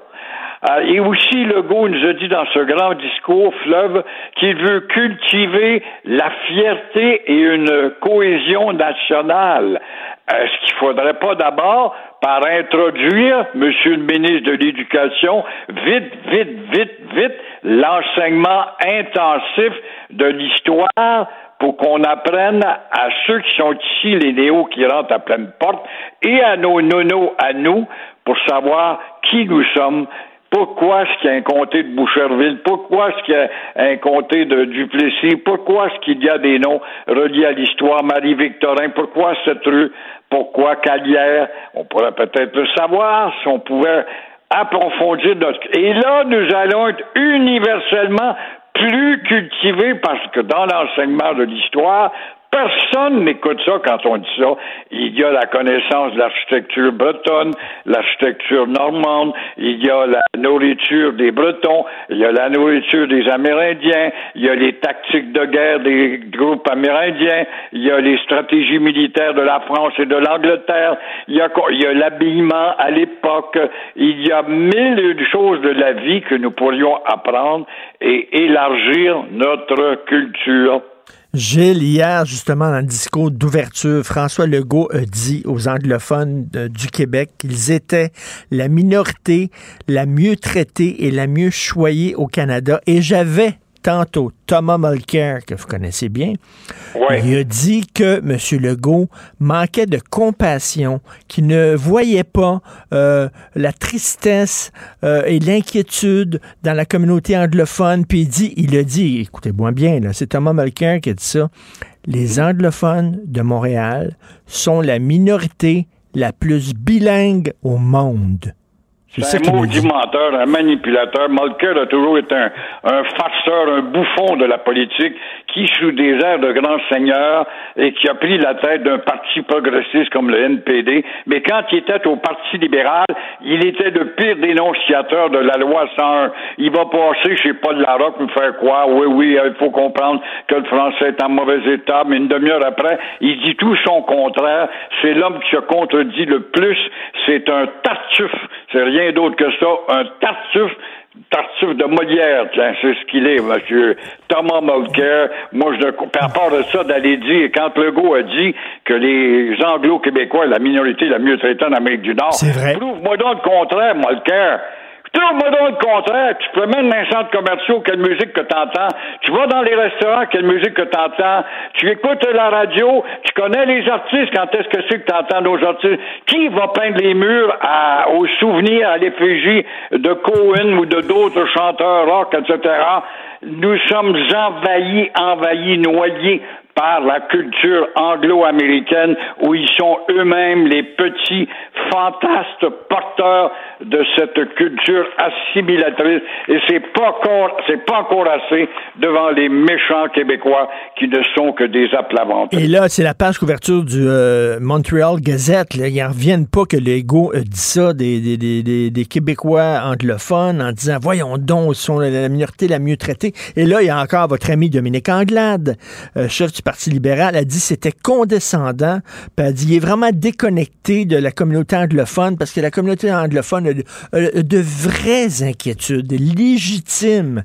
Euh, écoute, ils se plaignent. La, communauté anglophone a tellement grossi depuis que temps. Il me semblait qu'il y en avait 100 000 qui avaient quitté en 78 quand on a passé la loi 101 me semblait qu'ils sont tous revenus, ils sont plus gros que jamais, ils sont gros avec l'apport de l'immigration qui ne s'intègre pas, sachant qu'ils sont de plus en plus gros, ils vont encore continuer à dire, parce que le but ultime est hypocrite, il n'y a pas de puits sur la terre assez profond pour atteindre la profondeur de l'hypocrisie anglo-saxonne. Le but de ces bâtards-là, c'est tout simplement nous autres de nous faire disparaître, nous Louisianiques, Louis, comme, comme ils aimeraient nous voir. Voilà, et rien d'autre. En tout cas, il a bien fait de dire ça. Il a bien fait de rappeler ça, parce que la minorité anglophone au Québec, c'est pas comme les minorités francophones à l'extérieur du Québec. C'est pas la même chose. C'est pas vrai, ça, Richard, ce que tu dis là. Tu sais bien, la preuve, c'est que t'entends pas les franco-canadiens se plaindre. Ils sont heureux dans, dans ce beau paradis de justice et de condescendance, de reconnaissance reconnaissance. Ils savent même pas leur histoire eux-mêmes. C'est une bande d'ignorants. C'est des joueurs de hockey, c'est à peu près tout ce que c'est, des joueurs de hockey puis des, des joueurs de polo. Merci. Des dead ducks, comme disait René Lévesque, des dead ducks, en parlant des euh, francophones à l'extérieur. Oui. oui, justement. Merci beaucoup. Vous êtes encore en feu. Merci, Gilles. À demain. À demain. Merci. Pour une écoute en tout temps, ce commentaire de Gilles Proux est maintenant disponible dans la section balado de l'application ou du site cube.radio. Cube Radio. Tout comme la série podcast de Gilles Proux, la radio, premier influenceur. Découvrez dans ce balado comment la radio a influencé le monde moderne tel qu'on le connaît d'hier à aujourd'hui. La chronique argent. Une vision des finances pas comme les autres. Yves Daou, bien sûr, il faut euh, débuter en, rendant hommage à Michel Nadeau, euh, qui était un visionnaire de Québec Inc., euh, qui a été un gars qui s'intéressait beaucoup à la gouvernance, qui était toujours prêt à parler aux médias. Quel homme gentil, hein? Vraiment, Monsieur Nadeau, qui est mort, qui est décédé à 75 ans. Est-ce que Yves est là? Yves n'est pas là. Alors, euh, Michel Nadeau, donc, euh, vous savez que Michel Nadeau a été euh, l'homme derrière de nombreuses décisions. C'est lui, par exemple. bonjour, Yves Daou. Donc, je parlais de Michel Nadeau, un gars qui a été extrêmement important. Par exemple, c'est lui qui est derrière l'achat par Québécois de, de Vidéotron. c'est lui qui a, permis à ce que la caisse s'implique dans cette transaction-là. Mais il a été quand même extrêmement important pour Québec Inc. Et en plus, comme je le disais, c'est un monsieur extrêmement gentil. Euh, Richard, d'abord, euh, je veux juste te dire sur une note personnelle, je connaissais très bien euh, Michel Nadeau parce que moi-même, qui était directeur général du canal Argent à l'époque, chez TVA, qui était un canal spécialisé en économie. Écoute, on se connaît depuis au moins 15-20 ans. J'étais en contact avec son fils Philippe au cours des dernières semaines parce que tu sais qu'on a fait une grande entrevue avec lui et deux autres personnes du Québécois, Jean Campeau et Jean-Claude Scran parce que c'est une de ses dernières volontés. C'était un homme d'une humilité incroyable. Mm. Il a dit, au lieu de faire une entrevue uniquement avec moi, j'aimerais ça faire une entrevue avec Jean Campeau et Jean, Jean-Claude Scraire, comme le trio économique qui avait fait valoir le Québec à la Caisse de dépôt. Et ça, là, ça, ça dénote l'humilité de cet homme-là. Et moi, je veux te dire, une note personnelle, d'abord mes condoléances à la, mm. famille. Je sais que Philippe était beaucoup touché, son fils. Mais euh, tout ça pour te dire que c'était un grand vulgarisateur économique. Au Québec, là, c'est important. Là, on a eu René Lévesque, je te rappelle, qui était capable à pointer la Radio-Canada d'expliquer des concepts économiques de façon très claire, des concepts internationaux. Michel avait cette capacité-là d'expliquer, pas juste au grand public, mais même aux journalistes, les complexes, les, les choses complexes en économie. Et en plus, c'est un grand amoureux du Québec. Euh, écoute, il connaissait à peu près tous les grands propriétaires de, de familles d'entreprises privées au Québec. Il connaissait les dessous. Il était capable de nous expliquer où s'en allaient les entreprises. Euh, évidemment, il était 18 ans à la Caisse de dépôt. Il a imprimé cette vision du, du Québec qu'on a encore aujourd'hui, puis qu'on souhaite que la Caisse de dépôt, euh, actuellement, qui est beaucoup plus tournée vers la financiarisation boursière, euh, revienne à ce, à ce mandat-là de faire valoir le Québécois. Euh, évidemment, il était là lors de la grande transaction qui empêchait euh, Roger de mettre la main sur Vidéotron, qui aurait été, je, te rappellerai quand même, une, catastrophe compte tenu du fait qu'on aurait été géré de Toronto, alors qu'aujourd'hui, on a une entreprise forte, Vidéotron, qui est qui est quand même euh, fait la promotion de la culture québécoise. Mm. Donc, euh, je pense que le, le, le, le, grand mérite de, de, de, de Michel Nadeau, c'est d'avoir mis l'économie euh, euh, d'une façon claire aux Québécois. Et donc, je salue beaucoup la contribution de Michel Nadeau au Québécois. Ben écoute, je te donne, je t'offre mes condoléances aussi parce que c'était, étais ami avec lui, tu étais un proche, un proche de lui. C'était cancer du pancréas qu'il y avait, Monsieur Nadeau? Exactement. Il avait renoncé à, au traitement. Ils trouvaient ça trop, euh, trop, trop difficile. Euh, donc, cancer du pancréas, c'est quand même une maladie qui est ah, à peu près dans un final. Oui, c'est assez figurante. Là. donc, mais, moi, ce que je vais inviter les gens à aller voir l'entrevue qui a accordée à Olivier Bourque avec Jean Capot, Jean-Claude Cran, qui est sur le site web de cube.ca. excellente entrevue. Et j'invite les gens à lire Michel Gérard aujourd'hui, qui a écouté bien sûr le discours euh, d'ouverture de session de François Legault, puis il dit ça va nous coûter cher. Écoute, j'ai écouté la première phrase de François Legault. Il dit ne demandez pas ce que votre pays peut faire pour vous, demandez ce que vous pouvez faire pour votre pays. Alors moi, je sais ce qu'il va nous demander c'est de payer davantage d'impôts et de taxes. parce, que, parce que, juste rappeler, dans sa première ligne, il dit le gouvernement Legault a retourné dans les poches 2,3 milliards par année par l'entremise de différentes mesures.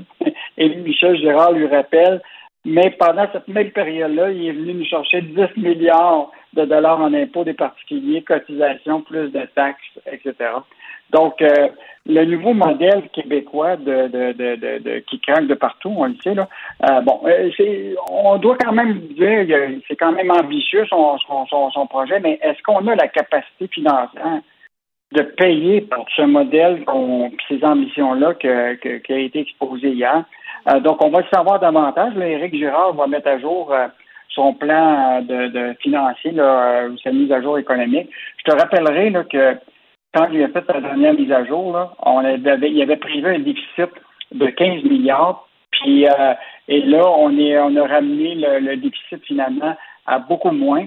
Donc, on a probablement sauvé 2 milliards dans le. Mm. Mais sauf que d'autres dépenses qui se sont faites. On disait aussi que les prévisions de croissance euh, avaient été mises à 4% dans le budget. Là, les économistes prévoient plus du 6 ça, c'est avant de voir toute la pénurie de main-d'œuvre qui va peut-être affecter la croissance de l'économie du Québec. Euh, je te rappellerai que c'est un gouvernement dépensier là, sur la période que François Legault était là, euh, puis il va dépenser de plus en plus. Les, dépenses euh, gouvernementales est deux fois plus élevées que la hausse des revenus gouvernementaux. Donc, selon les dernières prévisions, là, en quatre ans, euh, les, les revenus sont de 11 milliards et comparé à une hausse de 23 milliards de dépenses. Donc, euh, c'est un gouvernement qui va être dépensé, interventionniste, parce que là, on l'a dit hier, euh, on veut être maître chez nous. On va intervenir dans l'aide aux entreprises encore davantage, aider les familles. On veut des pôles en, dans toutes sortes de technologies, la technologie mondiale de l'électricité, etc. Donc, c'est un plan ambitieux, mais est-ce qu'on aura la capacité financière de se payer ça? Et il faut quand même se rappeler que euh, on peut être maître chez nous, mais il va falloir attendre les 6 milliards pour les garderies du fédéral. Ben on va devoir attendre le transfert en santé euh, qu'on attend de, de, Trudeau. Puis il faut quand même pas oublier notre fameuse péréquation qu'on reçoit euh, de presque 14 milliards euh, du, du, fédéral. Donc, je pense qu'il va falloir euh, vraiment savoir calculer. Puis Éric Gérard, là, il va en avoir beaucoup sur ses épaules. Puis en même temps, comme dit aussi euh, Mario Dumont dans sa chronique aujourd'hui, euh, M. Legault veut faire les choses différemment, veut changer. C'est presque à une deuxième révolution tranquille qui nous invite. il nous invite à participer à une deuxième révolution tranquille, sauf que ben, il y a des corporations professionnelles, il y a des syndicats, il y a des fédérations, il y a des associations, puis eux autres, c'est des, des freins au changement. Puis il faut pas oublier, euh, Richard, euh, bon, tu sais, il y a toute la question, évidemment, tu sais, de, de tout le modèle québécois, puis reviser ça, mais il y a aussi l'économie réelle. Et l'économie réelle, là, tu regarde aujourd'hui, l'inflation est annoncée, là, ça va être euh, à 4,4% au mois de septembre, ça vient juste de sortir, là. C'est écoute, c'est le pire qu'on n'a pas eu depuis des, des, des, des années. les taux d'intérêt, là, ils s'attendent à une hausse des, des taux d'intérêt bientôt. Là. Ça, ça va affecter euh, les ménages, comme ça va affecter aussi notre dette et les intérêts qu'on a payés là-dessus. Donc, euh, l'économie réelle va finir par nous rattraper à un moment. Là. Donc, euh, c'est beau mm. les grands projets, mais mm. il va falloir il va falloir savoir calculer. tu ne pourras pas plus dépenser que, que ce que tu es capable de, vraiment livrer. Là. Exactement. Donc, il y a un méchant, un méchant casse-tête, mais on peut quand même saluer l'ambition que, que euh, en, même temps, Yves, rapidement, là, tu dis plus de taxes, plus d'impôts, puis en plus, l'électricité va coûter plus cher, la bouffe coûte plus cher, l'essence coûte plus cher. Aïe, aïe. Tout à fait. Richard, n'oublie pas, c'est qu'on va être de moins en moins à payer d'impôts parce que la pyramide inversée, tu ben la Oui, ben oui. Plus de retraités qui sont morts en retraite qui ne paieront pas d'impôts, euh, qui va être laissé à une portion de jeunes qui sont de moins en moins nombreux. Fait que, euh, tout, ah un, défi. Euh, tout un défi, pénurie de main-d'œuvre, etc. Là, on n'est pas sorti du bois. Merci beaucoup, Yves Daou. À demain. À demain. Au revoir. Pour une écoute en tout temps, ce commentaire d'Yves Daou est maintenant disponible en balado sur l'application Cube ou en ligne au cube.ca. Tout comme sa série Balado, mêlez-vous de vos affaires. Un tour complet de l'actualité économique. Cube Radio. Martino. Des fois, quand on se sent contrarié, ben c'est peut-être parce qu'il touche à quelque chose. Alors, nous revenons sur le discours d'ouverture de session de M. François Legault hier avec Paul Saint-Pierre Plamondon, chef du Parti québécois. Bonjour, M. Plamondon. Bonjour. Beaucoup de choses. Euh, j'aimerais discuter avec vous. Euh, par exemple, ben, il faut revenir sur cette décision très controversée du Canadien de Montréal. Qu'est-ce que vous pensez de ça et de la réaction de Dominique Anglade qui dit oui, c'est vrai, il y a une controverse chez les historiens, ils s'entendent pas, mais ça fait rien. L'important, c'est, c'est le message. J'ai vraiment sursauté. C'est euh, comment est-ce qu'on peut justifier d'affirmer comme chef de parti, l'opposition officielle en plus, les faits, en fait, c'est un peu facultatif. Si ton intention est bonne, aussi le message, on doit le recevoir pour toutes sortes de raisons là, de, de, de, signalement moral. Ben si c'est pas vrai, c'est pas vraiment, c'est une considération parmi tant d'autres. Oui. Donc ben évidemment, j'ai sursauté. Euh, et euh, fait intéressant, Québec solidaire savait pas trop quoi faire avec ça. Hein? Il allait, il disait ah ben là le, le Canadien de Montréal, euh, on les comprend en même temps, c'est une question pour les historiens. Là, on a vu Québec solidaire là, mm. marcher sur euh, sur une ligne très très fine en sachant pas où se placer entre les militants antiracistes de Québec solidaire qui eux, j'en suis certain, là, appuient le Canadien Montréal euh, et aussi la réalité, à savoir que là, il y a de plus en plus d'historiens crédibles qui viennent dire c'est parce que les faits ne soutiennent pas cette thèse-là. Ben oui. pour moi, les faits sont importants parce que s'il pourrait y avoir des ententes durables entre les nations autochtones et la nation québécoise, ben, il faut être rigoureux sur l'exactitude des faits. Parce que le, le, les inexactitudes créent de la frustration, créent toutes sortes de, de, de un contexte de négociation qui va être euh, le mauvais contexte. Donc, euh, on va laisser euh, le Canadien de Montréal se dépêtrer avec ce problème-là et l'ensemble de ces problèmes, parce que parlant de territoire, hier contre San Jose, c'était pathétique à quel point on laissait tout le territoire aux Sharks. donc, c'est une organisation, le Canadien de Montréal, qui, je pense, est due pour une fin de semaine de retraite dans un chalet. Là. oui, ils ont, Euh, ils ont d'autres, ils ont d'autres problèmes que ça. Là. Euh, mais en tout cas, moi, j'en- vous avez tout à fait raison. Là. On dirait que pour Mme Andelade, les faits, bah, c'est pas si important que ça. La science, parce que l'histoire est une science. hein. L'histoire, euh, la science n'est pas si importante que ça. L'important, c'est l'intention. Quand même, drôle d'époque. Euh, alors, qu'est-ce que vous en pensez de ce de ce long discours de M. Legault hier. Euh, euh, Aujourd'hui, Mario Dumont, dans sa chronique, dit ben, c'est bien beau là, de vouloir faire les choses différemment, de brasser la cabane, de changer le modèle québécois. Sauf qu'au Québec, on le sait, il y a des forces d'inertie, il y a des freins, les corporations professionnelles, les syndicats. Chaque fois qu'on veut faire les choses différemment, tout ce qu'on se fait répondre, c'est non, non, non, non, non. Il a, il a raison.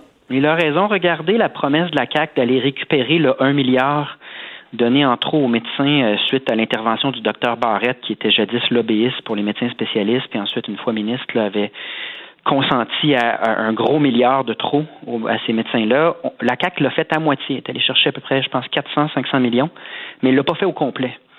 Euh, donc ça, ça nous donne un indice de ce qui peut arriver pour la suite. Puis moi, c'est pas tant le, le, le corporatisme euh, qui, qui m'inquiète que le fait qu'on a complètement occulté en santé que le 6 milliards que le Québec demande au fédéral, comme les autres provinces canadiennes, ce n'est pas un caprice du Québec, toutes les provinces canadiennes sont d'accord que le fédéral devrait retourner l'argent en santé qui nous est dû. 6 milliards de dollars par année, c'est de l'argent. là. C'est vraiment beaucoup d'argent. Et c'est la cause principale, à mes yeux, quand on, on se pose la question pourquoi notre système est à terre, parce que l'argent n'est pas au rendez-vous. Puis François Legault, malheureusement, s'est peinturé dans un coin pendant l'élection en disant j'ai obtenu un refus de Justin Trudeau, donc je vous invite subtilement là, à voter conservateur. Or, c'est pas ça qui est arrivé, c'est pas ça que les Québécois ont décidé de faire. Et euh, moi, je trouve que c'était l'éléphant dans la pièce. Il nous parlait énormément de fierté, puis de moments là, de cohésion nationale, puis là ensuite la culture, l'immigration. Il parlait comme si on avait ces pouvoirs-là. Ben, si on c'est- était un pays. C'est ça, le virage, le virage qu'il veut, euh, qu'il veut prendre, qui est un virage tout à fait noble. Mais pour prendre ce virage-là, il faut avoir les deux mains sur le volant. Il faut avoir le pouvoir et le budget qui va avec. Et on ne l'a pas, puis c'est Justin Trudeau qui tient les cordons de la bourse pour la santé, mais pour la question de l'immigration, pour la question du français, on l'a vu avec les entreprises à charte fédérale, on a, reçu- on a eu un reçu, euh, un refus, pardon. Tout ça, là, ce sont de vrais problèmes. là. C'est pas théorique, c'est pas euh, du pelletage de nuages d'indépendantistes, là. Mais François Legault occulte ça pour faire vivre un moment marketing d'exaltation nationale. là. Puis ils sont très bons là-dedans, je leur donne. Euh, ils en ont pas assez de leur point de presse quotidien. Là, ils se sont payés une infopub, une mise en scène à même l'Assemblée nationale, où est-ce que là, tout le monde écoutait François Legault, puis ils se disaient, mon Dieu, quelle salade de fruits, il y en a pour tous les goûts. Mais à chaque fois qu'on regardait concrètement qu'est-ce qui est nouveau, c'était les promesses de la CAQ non réalisées de 2018 qui revenaient. Puis pour les choses qui n'ont pas fonctionné, ben c'était flou. Là. On parlait de place en garderie pour tous les parents, mais sans aucun délai en disant rapidement. Puis on sait que ça fait trois ans que ça traîne. Euh, un fait très, très frappant, il parlait de la crise du logement, puis du coût du panier d'épicerie. Puis là, on vient d'apprendre ce matin que l'inflation frappe le 5 C'est c'est- c'est vraiment grave. Et la seule réponse qu'avait le gouvernement, c'est on est en train de se pencher là-dessus. Mais c'est parce que la crise du logement ou les places en garderie, la dynamique du français qui est en déclin, là, là, je comprends qu'il y avait une pandémie, il faut faire la part des choses. Mais il faut également considérer que il n'y avait rien de neuf, ni d'engagement ferme, ni de délai, ni de pourquoi, comment ils vont faire pour un paquet de, pro- de problèmes réels dans la vie des gens. Et euh, Et que quand on fait autant de, de promesses, on risque de décevoir. Parce Ben, que là, surtout, les gens vont l'attendre. euh, il reste un an. Là, moi, j'ai bien hâte de voir les, les 30 euh, quelques, mille places en garderie là, vont apparaître de quelle manière magique. Puis il y a une question de courage, là, je suis revenu souvent là-dessus, mais c'est un demi-plan d'environnement, un demi-plan français. Quand on regarde pour les infirmières, là, sont sortis, ils ont, étalé un, milliard de dollars en bonus, mais ils n'ont pas osé fermer les agences privées puis dire aux infirmières dans le public, on va mettre fin là, maintenant au temps supplémentaire, donc revenez en toute quiétude. Ils n'ont pas posé. Oui, mais ils disent, ils disent qu'ils ne peuvent pas, on ne peut pas se permettre de, de, de, mettre fin au temps supplémentaire parce qu'on est en pénurie d'infirmières et d'infirmiers. Exact. Donc, c'est l'œuf et la poule. C'est que si les infirmières hésitent à revenir puis demeurent dans les agences privées, ils font des, euh, des shifts à temps partiel. Ils, travaillent comme eux le veulent. Euh, pendant ce temps-là, c'est celle au public qui mange la claque à coup de 18 heures de suite. Donc, il fallait des gestes cohérents et courageux de dire on, ferme. Pas on a une intention, mais on ferme ces agences privées-là, puis on rapatrie tout le monde, puis on donne un délai fixe. Donc, il y avait beaucoup, beaucoup d'avis d'intention hier, comme l'achat local, le prix de l'espace, puis en même temps, on est en train de faire euh, ben. le REM, puis il n'y a aucune exigence de, contenu québécois, ben. puis on achète nos masques en Chine. Il y a toujours avec ce gouvernement-là, puis c'est difficile d'être dans l'opposition parce que leur communication diffèrent de la réalité. Mais bonne chance après avec tout l'espace qu'ils ont pris pour faire valoir que la réalité, que les babines ne suivent pas les bottines.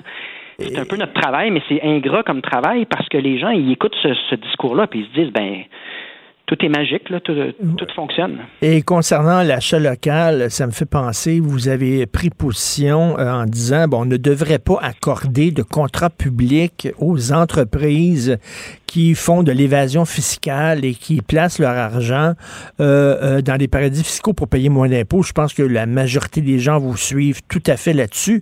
Cela dit, moi, je vous lisais, puis je disais, qu'est-ce qu'on fait avec la caisse de dépôt? La caisse de dépôt elle-même a des avoirs dans les paradis fiscaux. Ça, c'est une autre, c'est une autre, un autre exemple du gouvernement qui parle des deux côtés de la bouche. Faites pas ce qu'on, faites ce qu'on dit, mais pas ce qu'on fait. C'est choquant. Il n'y a rien de plus choquant que de l'évasion et de l'évitement fiscal pendant que nous autres, les Québécois s'appauvrissent en ce moment. là. Hydro-Québec, le logement, le panier d'épicerie, les téléphones cellulaires, l'inflation en général. Puis tu vois le gouvernement acquiescer, tolérer tant à travers la caisse de dépôt que ses propres contrats, parce que nous, on dit que le, gouvernement du Québec devrait juste donner aucun contrat si l'entreprise a un pied à terre dans un, paradis fiscal. Il y a quelque chose de très choquant, puis ça, c'était pas dans le discours hier. Donc, les, les endroits qui demandent du courage, c'est-à-dire vraiment débattre de notre place dans le Canada, puis affronter Justin Trudeau, euh, couper dans des choses comme euh, les paradis fiscaux, arriver avec des vraies mesures là, par rapport à l'environnement pour aux Français qui soient à la hauteur du défi. Mhm. Tout ça n'était pas là hier, mais il y avait beaucoup d'applaudissements des députés de la CAQ pour des énoncés comme bon, on est fiers d'être québécois, on est on est bon, on, a, on a bien fait pendant la pandémie. Donc, nous, du regard des partis d'opposition, là, moi, comme chef du Parti québécois, je regarde, puis je me dis, en fait, faut amener l'idée qu'on va juger sur les résultats et non pas sur les slogans, parce que de l'espace pour des slogans, là, il y en a eu dans la hmm. dernière année. Il y avait leur point de presse à tous les jours, les remerciements du jour, les auto-félicitations. Bref, euh, on va voir comment la situation politique va évoluer, mais c'est une bien drôle d'époque euh, dans laquelle on vit. Tous les jours, je parle à Mathieu Bock-Côté, puis lui, Mathieu, il est convaincu qu'une fois que François Legault faut frapper un mur, par exemple, quand on va se faire dire non pour la loi 21 au fédéral, quand on va se faire fermer la porte d'en face pour les transferts en santé, tout ça, qu'à un moment donné, le souverainiste qui sommeille dans François Legault va se réveiller comme la momie de sa tombe. Qu'est-ce que vous en pensez? Mais Mathieu est tellement indépendantiste que des fois, j'ai l'impression qu'il projette un univers où est-ce que euh, il se passe des choses, mais dans les faits, là, rappelons que moi, à chaque fois que le Parti québécois invoque les relations avec le Canada, la réponse de François Legault, c'est on le sait ce que vous voulez faire, vous autres, au Parti québécois, un autre référendum, les Québécois en veulent pas. Il répond exactement comme Philippe Couillard et Jean Charest. Il est entouré de gens fédéralistes. Et c'était ça le gage de son accession au pouvoir à la fondation de la CAQ avec Charles Sirois, qui est tout sauf, un indépendantiste, c'était l'idée que c'était un parti fédéraliste pour remplacer les libéraux. Puis d'ailleurs, sur plusieurs décisions, ils ressemblent aux libéraux. Mais ils ont de bons stratèges de communication pour placer le mot nationalisme et mettre du bleu ici et là. Mais tout indique, il n'a même pas été capable d'égaler Robert Bourassa quand on se faisait insulter puis gifler au, euh, débat en anglais aux, élections fédérales, il était même pas capable d'évoquer cette possibilité-là, ce que Robert Bourassa et Daniel Johnson étaient capables de faire. Donc, à un moment donné, moi, comme chef du Parti indépendantiste au Québec, je demande aux chroniqueurs, aux observateurs, à la population de bien vouloir rendre au Parti québécois le fait que si c'était pas de nous, là, la discussion sur l'indépendance, elle serait mm. nulle part, de la même manière que la discussion sur la, la, loi 101 n'aurait pas eu lieu, parce que la CAQ n'avait pas l'intention de bonifier la loi 101 à partir de 2018. Il a fallu mettre de la pression pour y arriver.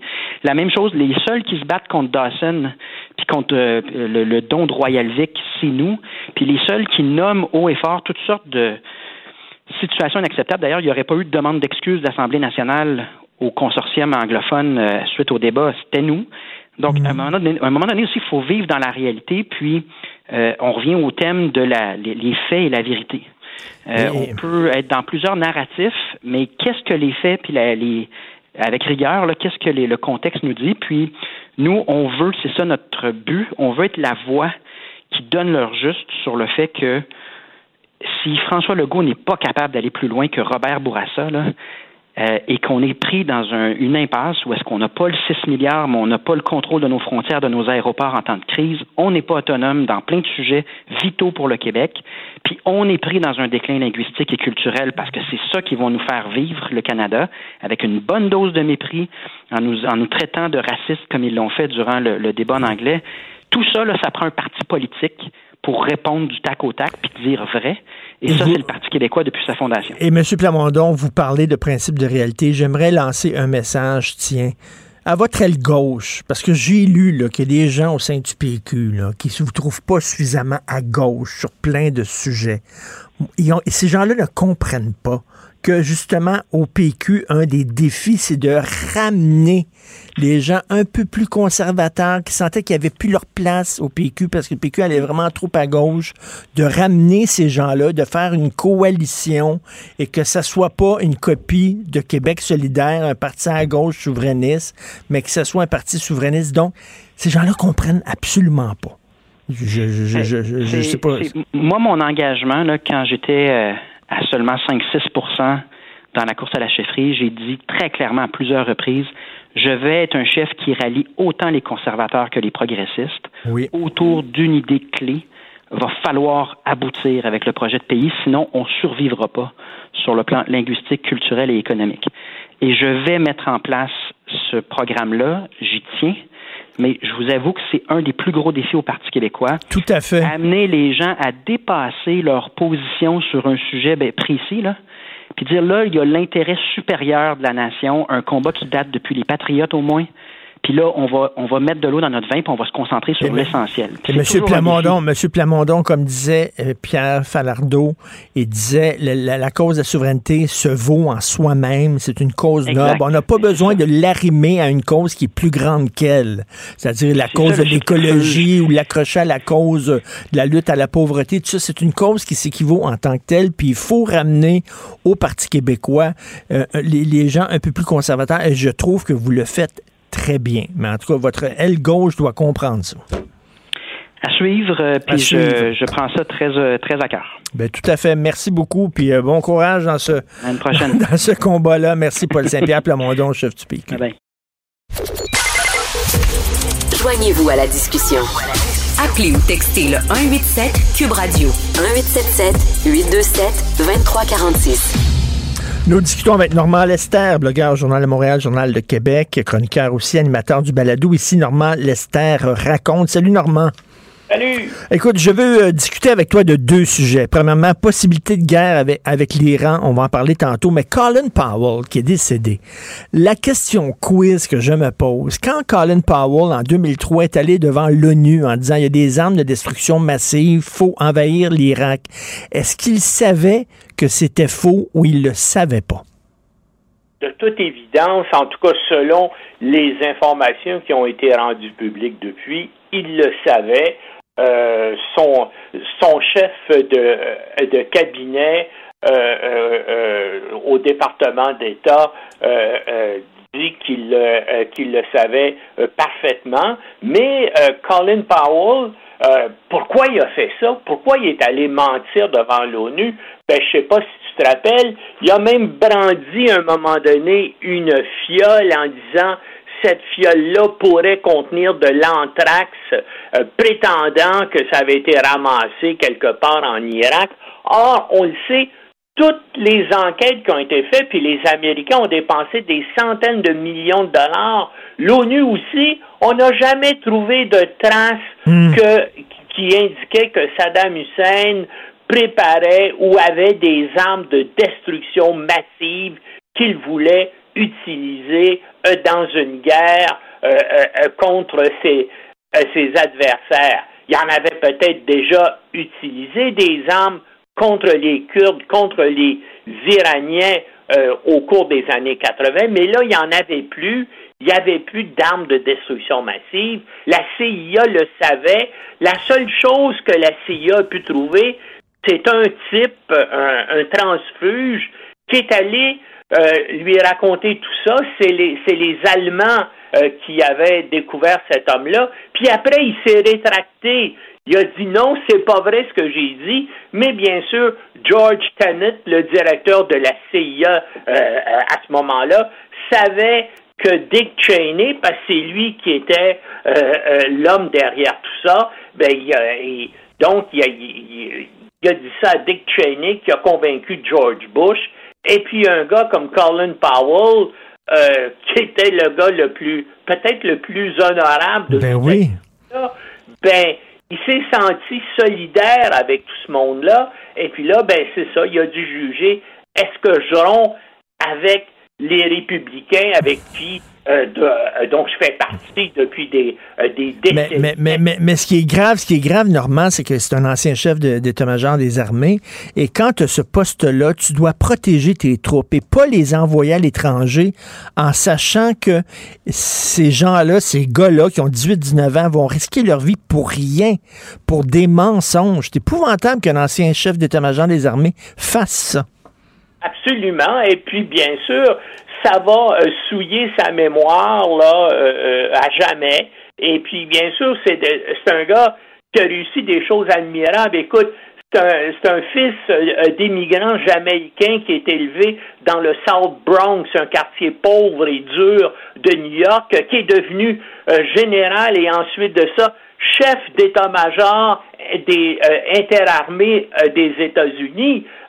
mais c'est un type, tout, on, va toujours lui reprocher, dire, ben voilà, c'est le gars qui est allé mentir dans l'ONU et qui a entraîné les États-Unis dans une guerre inutile, qui a fait au Moyen-Orient, soyons, des centaines de milliers de morts parmi les civils, sans compter bien sûr les 4000 soldats américains qui ont été tués dans cette guerre-là. Puis ça a déstabilisé la région aussi euh, pendant des décennies. On ne sait pas quand le, le Moyen-Orient va se remettre là. Tout à ben, fait. Et...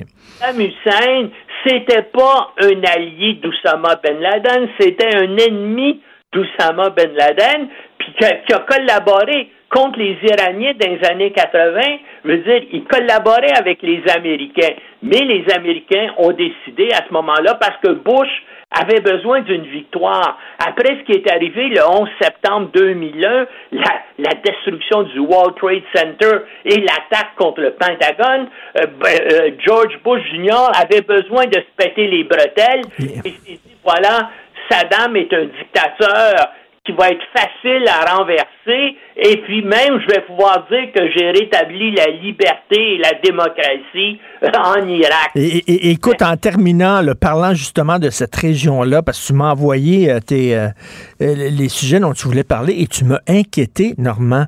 Écoute, est-ce qu'on s'en va en guerre contre l'Iran? Ben, moi, je hein? pense qu'il y, a des, qu'il y, a des fortes chances.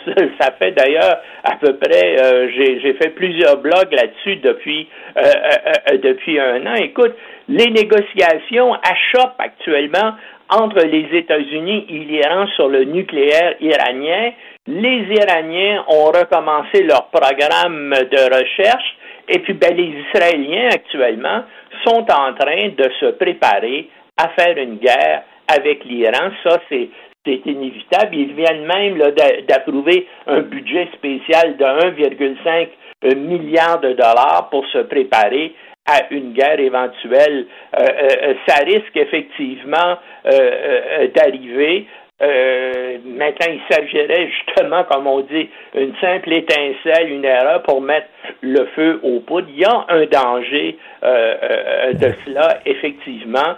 Et puis, ben, en Israël, il y a tout un mouvement en disant c'est maintenant ou jamais qu'il faut détruire les capacités euh, nucléaires euh, iraniennes parce que les négociations avec les Américains euh, aboutissent à rien. Mais il faut dire encore une fois que tout ça, c'est en partie à cause de Trump parce qu'il y avait eu un accord de négocier et puis tout le monde s'entendait. Et c'est et c'est Trump lorsqu'il a été élu qui a décidé que les Américains se retiraient unilatéralement de cet accord-là. Et bien sûr ben là ben tout est à recommencer mais c'est une autre chose qui, à qui, euh, dont le principal coupable, ben, c'est Donald J. Trump. Et là, les États-Unis ont testé euh, ce mois-ci une nouvelle bombe de 5000 livres capable de détruire les installations nucléaires souterraines iraniennes.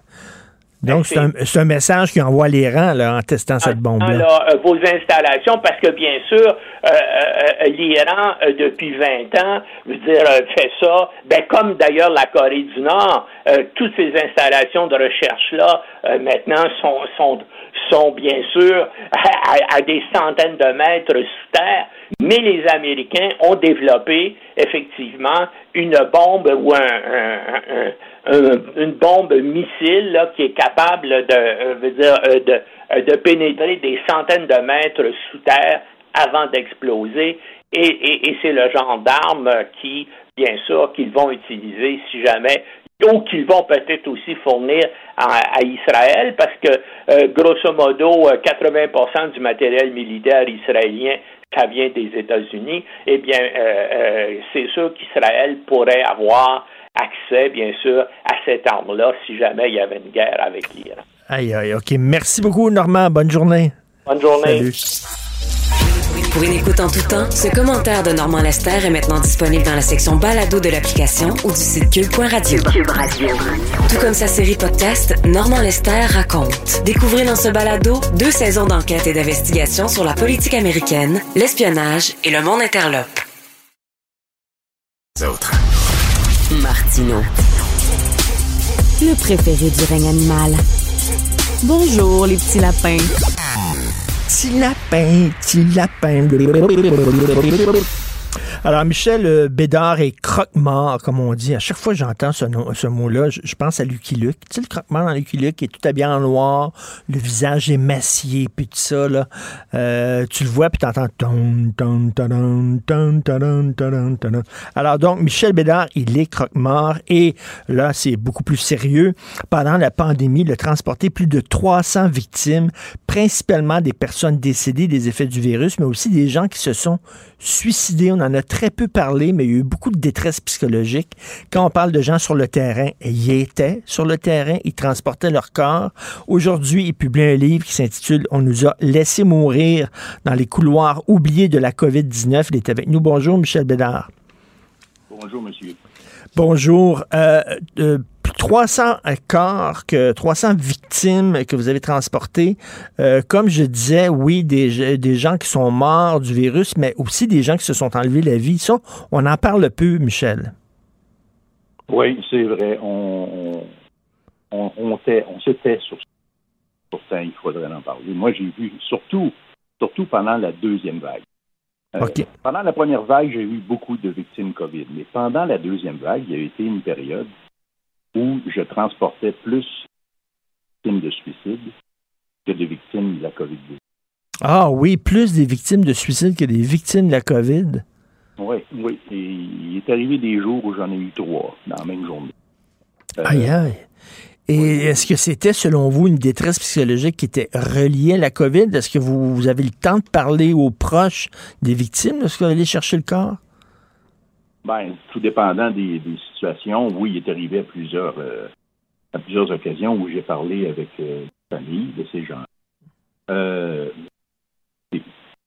moi, mon sentiment est que beaucoup de ces gens-là seraient toujours vivants si ça n'avait pas été.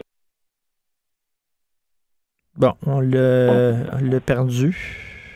le, le confinement, le, le- le couvre-feu, euh, toutes ces choses-là là, qui ont restreint beaucoup de, de, là, euh, pour beaucoup de gens, là, ça a été, euh, ça a été trop pesant. Ça a été trop lourd. Le sentiment profond, ah trop lourd. Il y a des cas là, où je... Un cas en particulier dont je, je- je parle dans mon livre. C'est une jeune mère de famille de trois enfants qui va reconduire ses enfants à l'école le matin. Retour, elle revient chez eux et puis elle descend dans son dans son sous-sol. Elle se suicide. Alors, euh, moi, là, quand je pense à cette, euh, cette madame-là, euh, pas m'empêcher de penser que peut-être Bon, ben là, il y a trop de problèmes techniques. Je pense qu'on va euh, arrê- arrêter ça. C'est- dommage. Là. Euh, on pourra peut-être lui parler euh, cette semaine. C'est un peu plus tard parce qu'il nous reste rien que trois minutes. On pourrait parler peut-être un peu plus tard cette semaine. Mais dans son livre, on nous a laissé mourir, justement. Il parle de ce qu'il a vu sur le terrain. Et c'est vrai qu'on en entend peu parler. C'est certain que les médias on a tendance toujours à être frileux lorsqu'on parle de suicide parce qu'on a peur de, de donner des mauvaises idées aux gens, mais reste qu'on est là aussi pour dire la réalité. Et il y a des gens qui ont perdu leur job, il y a des gens qui ont perdu leur business, qui ont perdu leur chemise, euh, qui ont trouvé ça extrêmement difficile d'être loin de leurs proches. Euh, donc, euh, c'est certain que Michel Bédard en a vu, en a transporté, puis il peut parler, lui, il a le temps de prendre le, il prend le temps de parler aux victimes, aux proches des victimes. Euh, donc, son livre sort aujourd'hui. On va peut-être lui reparler demain. On va essayer de lui reparler demain. On nous a laissé mourir dans les couloirs oubliés de la COVID-19. Il y en a un qui va être content de moi, qui va être fier de moi aujourd'hui, c'est Benoît Dutrézac. Et peux-tu rentrer, Benoît, dans le studio? J'ai quelque chose à y annoncer. J'ai quelque chose de, de- une nouvelle importante à annoncer à Benoît Dutrézac. S'il peut venir. Benoît, assis-toi. As-tu vu la nouvelle? Attends une minute, attends une minute. Quoi? Je vais me faire rentrer une caméra dans le Schtroumpf. J'ai appelé mon médecin. Bon. Je lui parle euh, au téléphone. J'ai un rendez-vous au téléphone parce qu'il faut que tu vois ton médecin avant, là. Et je vais aller faire ma- le, 2, no- le 2 novembre, je parle à mon médecin. Il va Mhm. me donner un rendez-vous pour ma colonoscopie. Jean-François dit que ça fait pas mal. T'en as non, une, ça fait toi? pas mal. T'en as une, toi aussi. Il y en a une présentement, là. Puis il Je parlais à. Mario Lirette. je parlais à Mario Lirette. Hier, je parlais à Mario Lirette, 70 ans. Ben oui. Puis il a dit, là, moi, il est hors de question qu'il y a quelque chose qui rentre là-dedans. Ben, c'est C'est quoi? ça qu'il a dit. Sais-tu ce qui va sortir? C'est un cancer. Ben oui. Fait que moi, je préfère qu'il rentre un peu, puis il te maquille, il te coiffe, il t'arrange, là, avant que ça se passe. T'as pas la fou en onde. Mais, mais écoute, t'es gelé comme une balle. C'est pas la- le moment le plus agréable. Mais tu sais, quand les hommes vivent, doivent passer chez Eh le oui. médecin, c'est toujours des crises. On est toujours là comme des, des mauviettes à brailler sur notre sort. Les femmes ont des examens sans arrêt. C'est vrai. Puis elles- disent pas un mot, puis C'est elles y vont, puis elles sont, tu sais, elles sont plus courageuses que nous autres. Gang de C'est moumounes. vrai, les pieds dans les, Ah, dans les attelles, le spéculum, puis toute Tu sais, des fois, les jokes plates là, de médecins, Oui. où, euh, tu sais, il y a eu une époque où c'était ça aussi. Fait que, Fait que- quand j'aurai le vidéo, je t'invite à la maison pour on regarde ça. en mangeant. en mangeant des tripes. Oui, ça, des trucs. tripes. Ouais, oui, euh, non. J'ai écouté une fois euh, au dégueulasse. C'est- Ça, puis des pâtes de poulet. Mais des Oui, vraies pâtes de, poulet, là, qui étaient dans un buffet Dans sur la, la moi. Ah, peut-être pas, ça manque de sauce. C'est quoi la nouvelle? Ju- Juste euh, une nouvelle parce que tu avais fait un topo frontière il y a 6, 7, 8 ans sur le village gay. Tu sais, puis la- comment c'est en train de tomber. c'est pauvre, on s'en est parlé. pauvre, oui. Tu sais, Mario disait, il est allé magasiner. il disait, j'en reviens pas. Tu sais, c'est un, hôpital psychiatrique Attends une minute, minute. Qu'est-ce qui est allé magasiner Ah, des au, affaires au- à au bain, c'est sûr. non, il est allé Il y au a un village. Dolorama, puis c'est tout. Puis il y a un endroit où ils vendent des... des Mario, il pensait que c'était le village des valeurs. il y a un endroit où ils vendent des culottes en cuir, pas de fesses. Oui. C'est ça qu'il est allé chercher? Moi, je juge pas. Moi, je laisse à chacun vivre sa vie. Mais, euh, mais Alexandre Moranville disait Valérie Plante veut mettre le village des valeurs en valeur. C'est comme, c'est pas le village des valeurs, c'est le village ici. mais Valérie Plante, là, ça fait quatre ans qui est au pouvoir, qui est à l'hôtel de ville. Ça fait quatre ans qu'elle voit pas qu'il y a de la merde partout, qu'il y a des vidanges Le, le village gay, c'est pas le village des valeurs, c'est le village, c'est de valeur. C'est de valeur, oui. mais, mais les commerçants, là, euh, tirent le diable par la queue. Excuse-moi. En, le disant, en le disant, je me dis, c'est pas une bonne idée. On peut pas une- couper ça? Oh, sacrément, ça part mal la journée. Je. Ah, là, oublie ça. Ah, il Arrange tes problèmes. Moi, je n'ai pas quelqu'un pour m'écrire des textes. là. Je, me, mélange tout le temps. As-tu vu Francis, Non, Francis Redé avec Non. euh, puis Boucard Diouf avec la, la palourde royale? Il y a longtemps, oui. Ben oui. Ouais, C'est un peu- c'est un peu ça. Un peu là-dedans. Ouais, en tout cas, c'est Tu ça. viens de faire un Boucard Diouf. OK. Ça. Hey, tantôt, je parle de, avec, euh, euh, sur les, les- un, un dictionnaire de, de gin qui, qui va sortir avec Monsieur Cocktail. Oh yeah. C'est un méchant. je- je- vraiment, à Noël, toi, le cheap, là, tu euh, tu peux t'offrir offrir ça à quelqu'un puis le garder. Puis pour, pour, pour, euh, pour l'alcool que je bois le week-end. le week-end seulement. Mais vraiment, ça- on va parler de ça tantôt à Jérémy. All right. euh, ben, bien sûr, tantôt, on se parle à midi, À midi. toi et moi. Et euh, merci beaucoup à Florence Amoureux, Maude Boutet. Merci beaucoup pour la recherche. Merci à la régie et réalisation Jean-François Roy. Et on se reparle demain, 8 heures. Passez une excellente Cube Radio.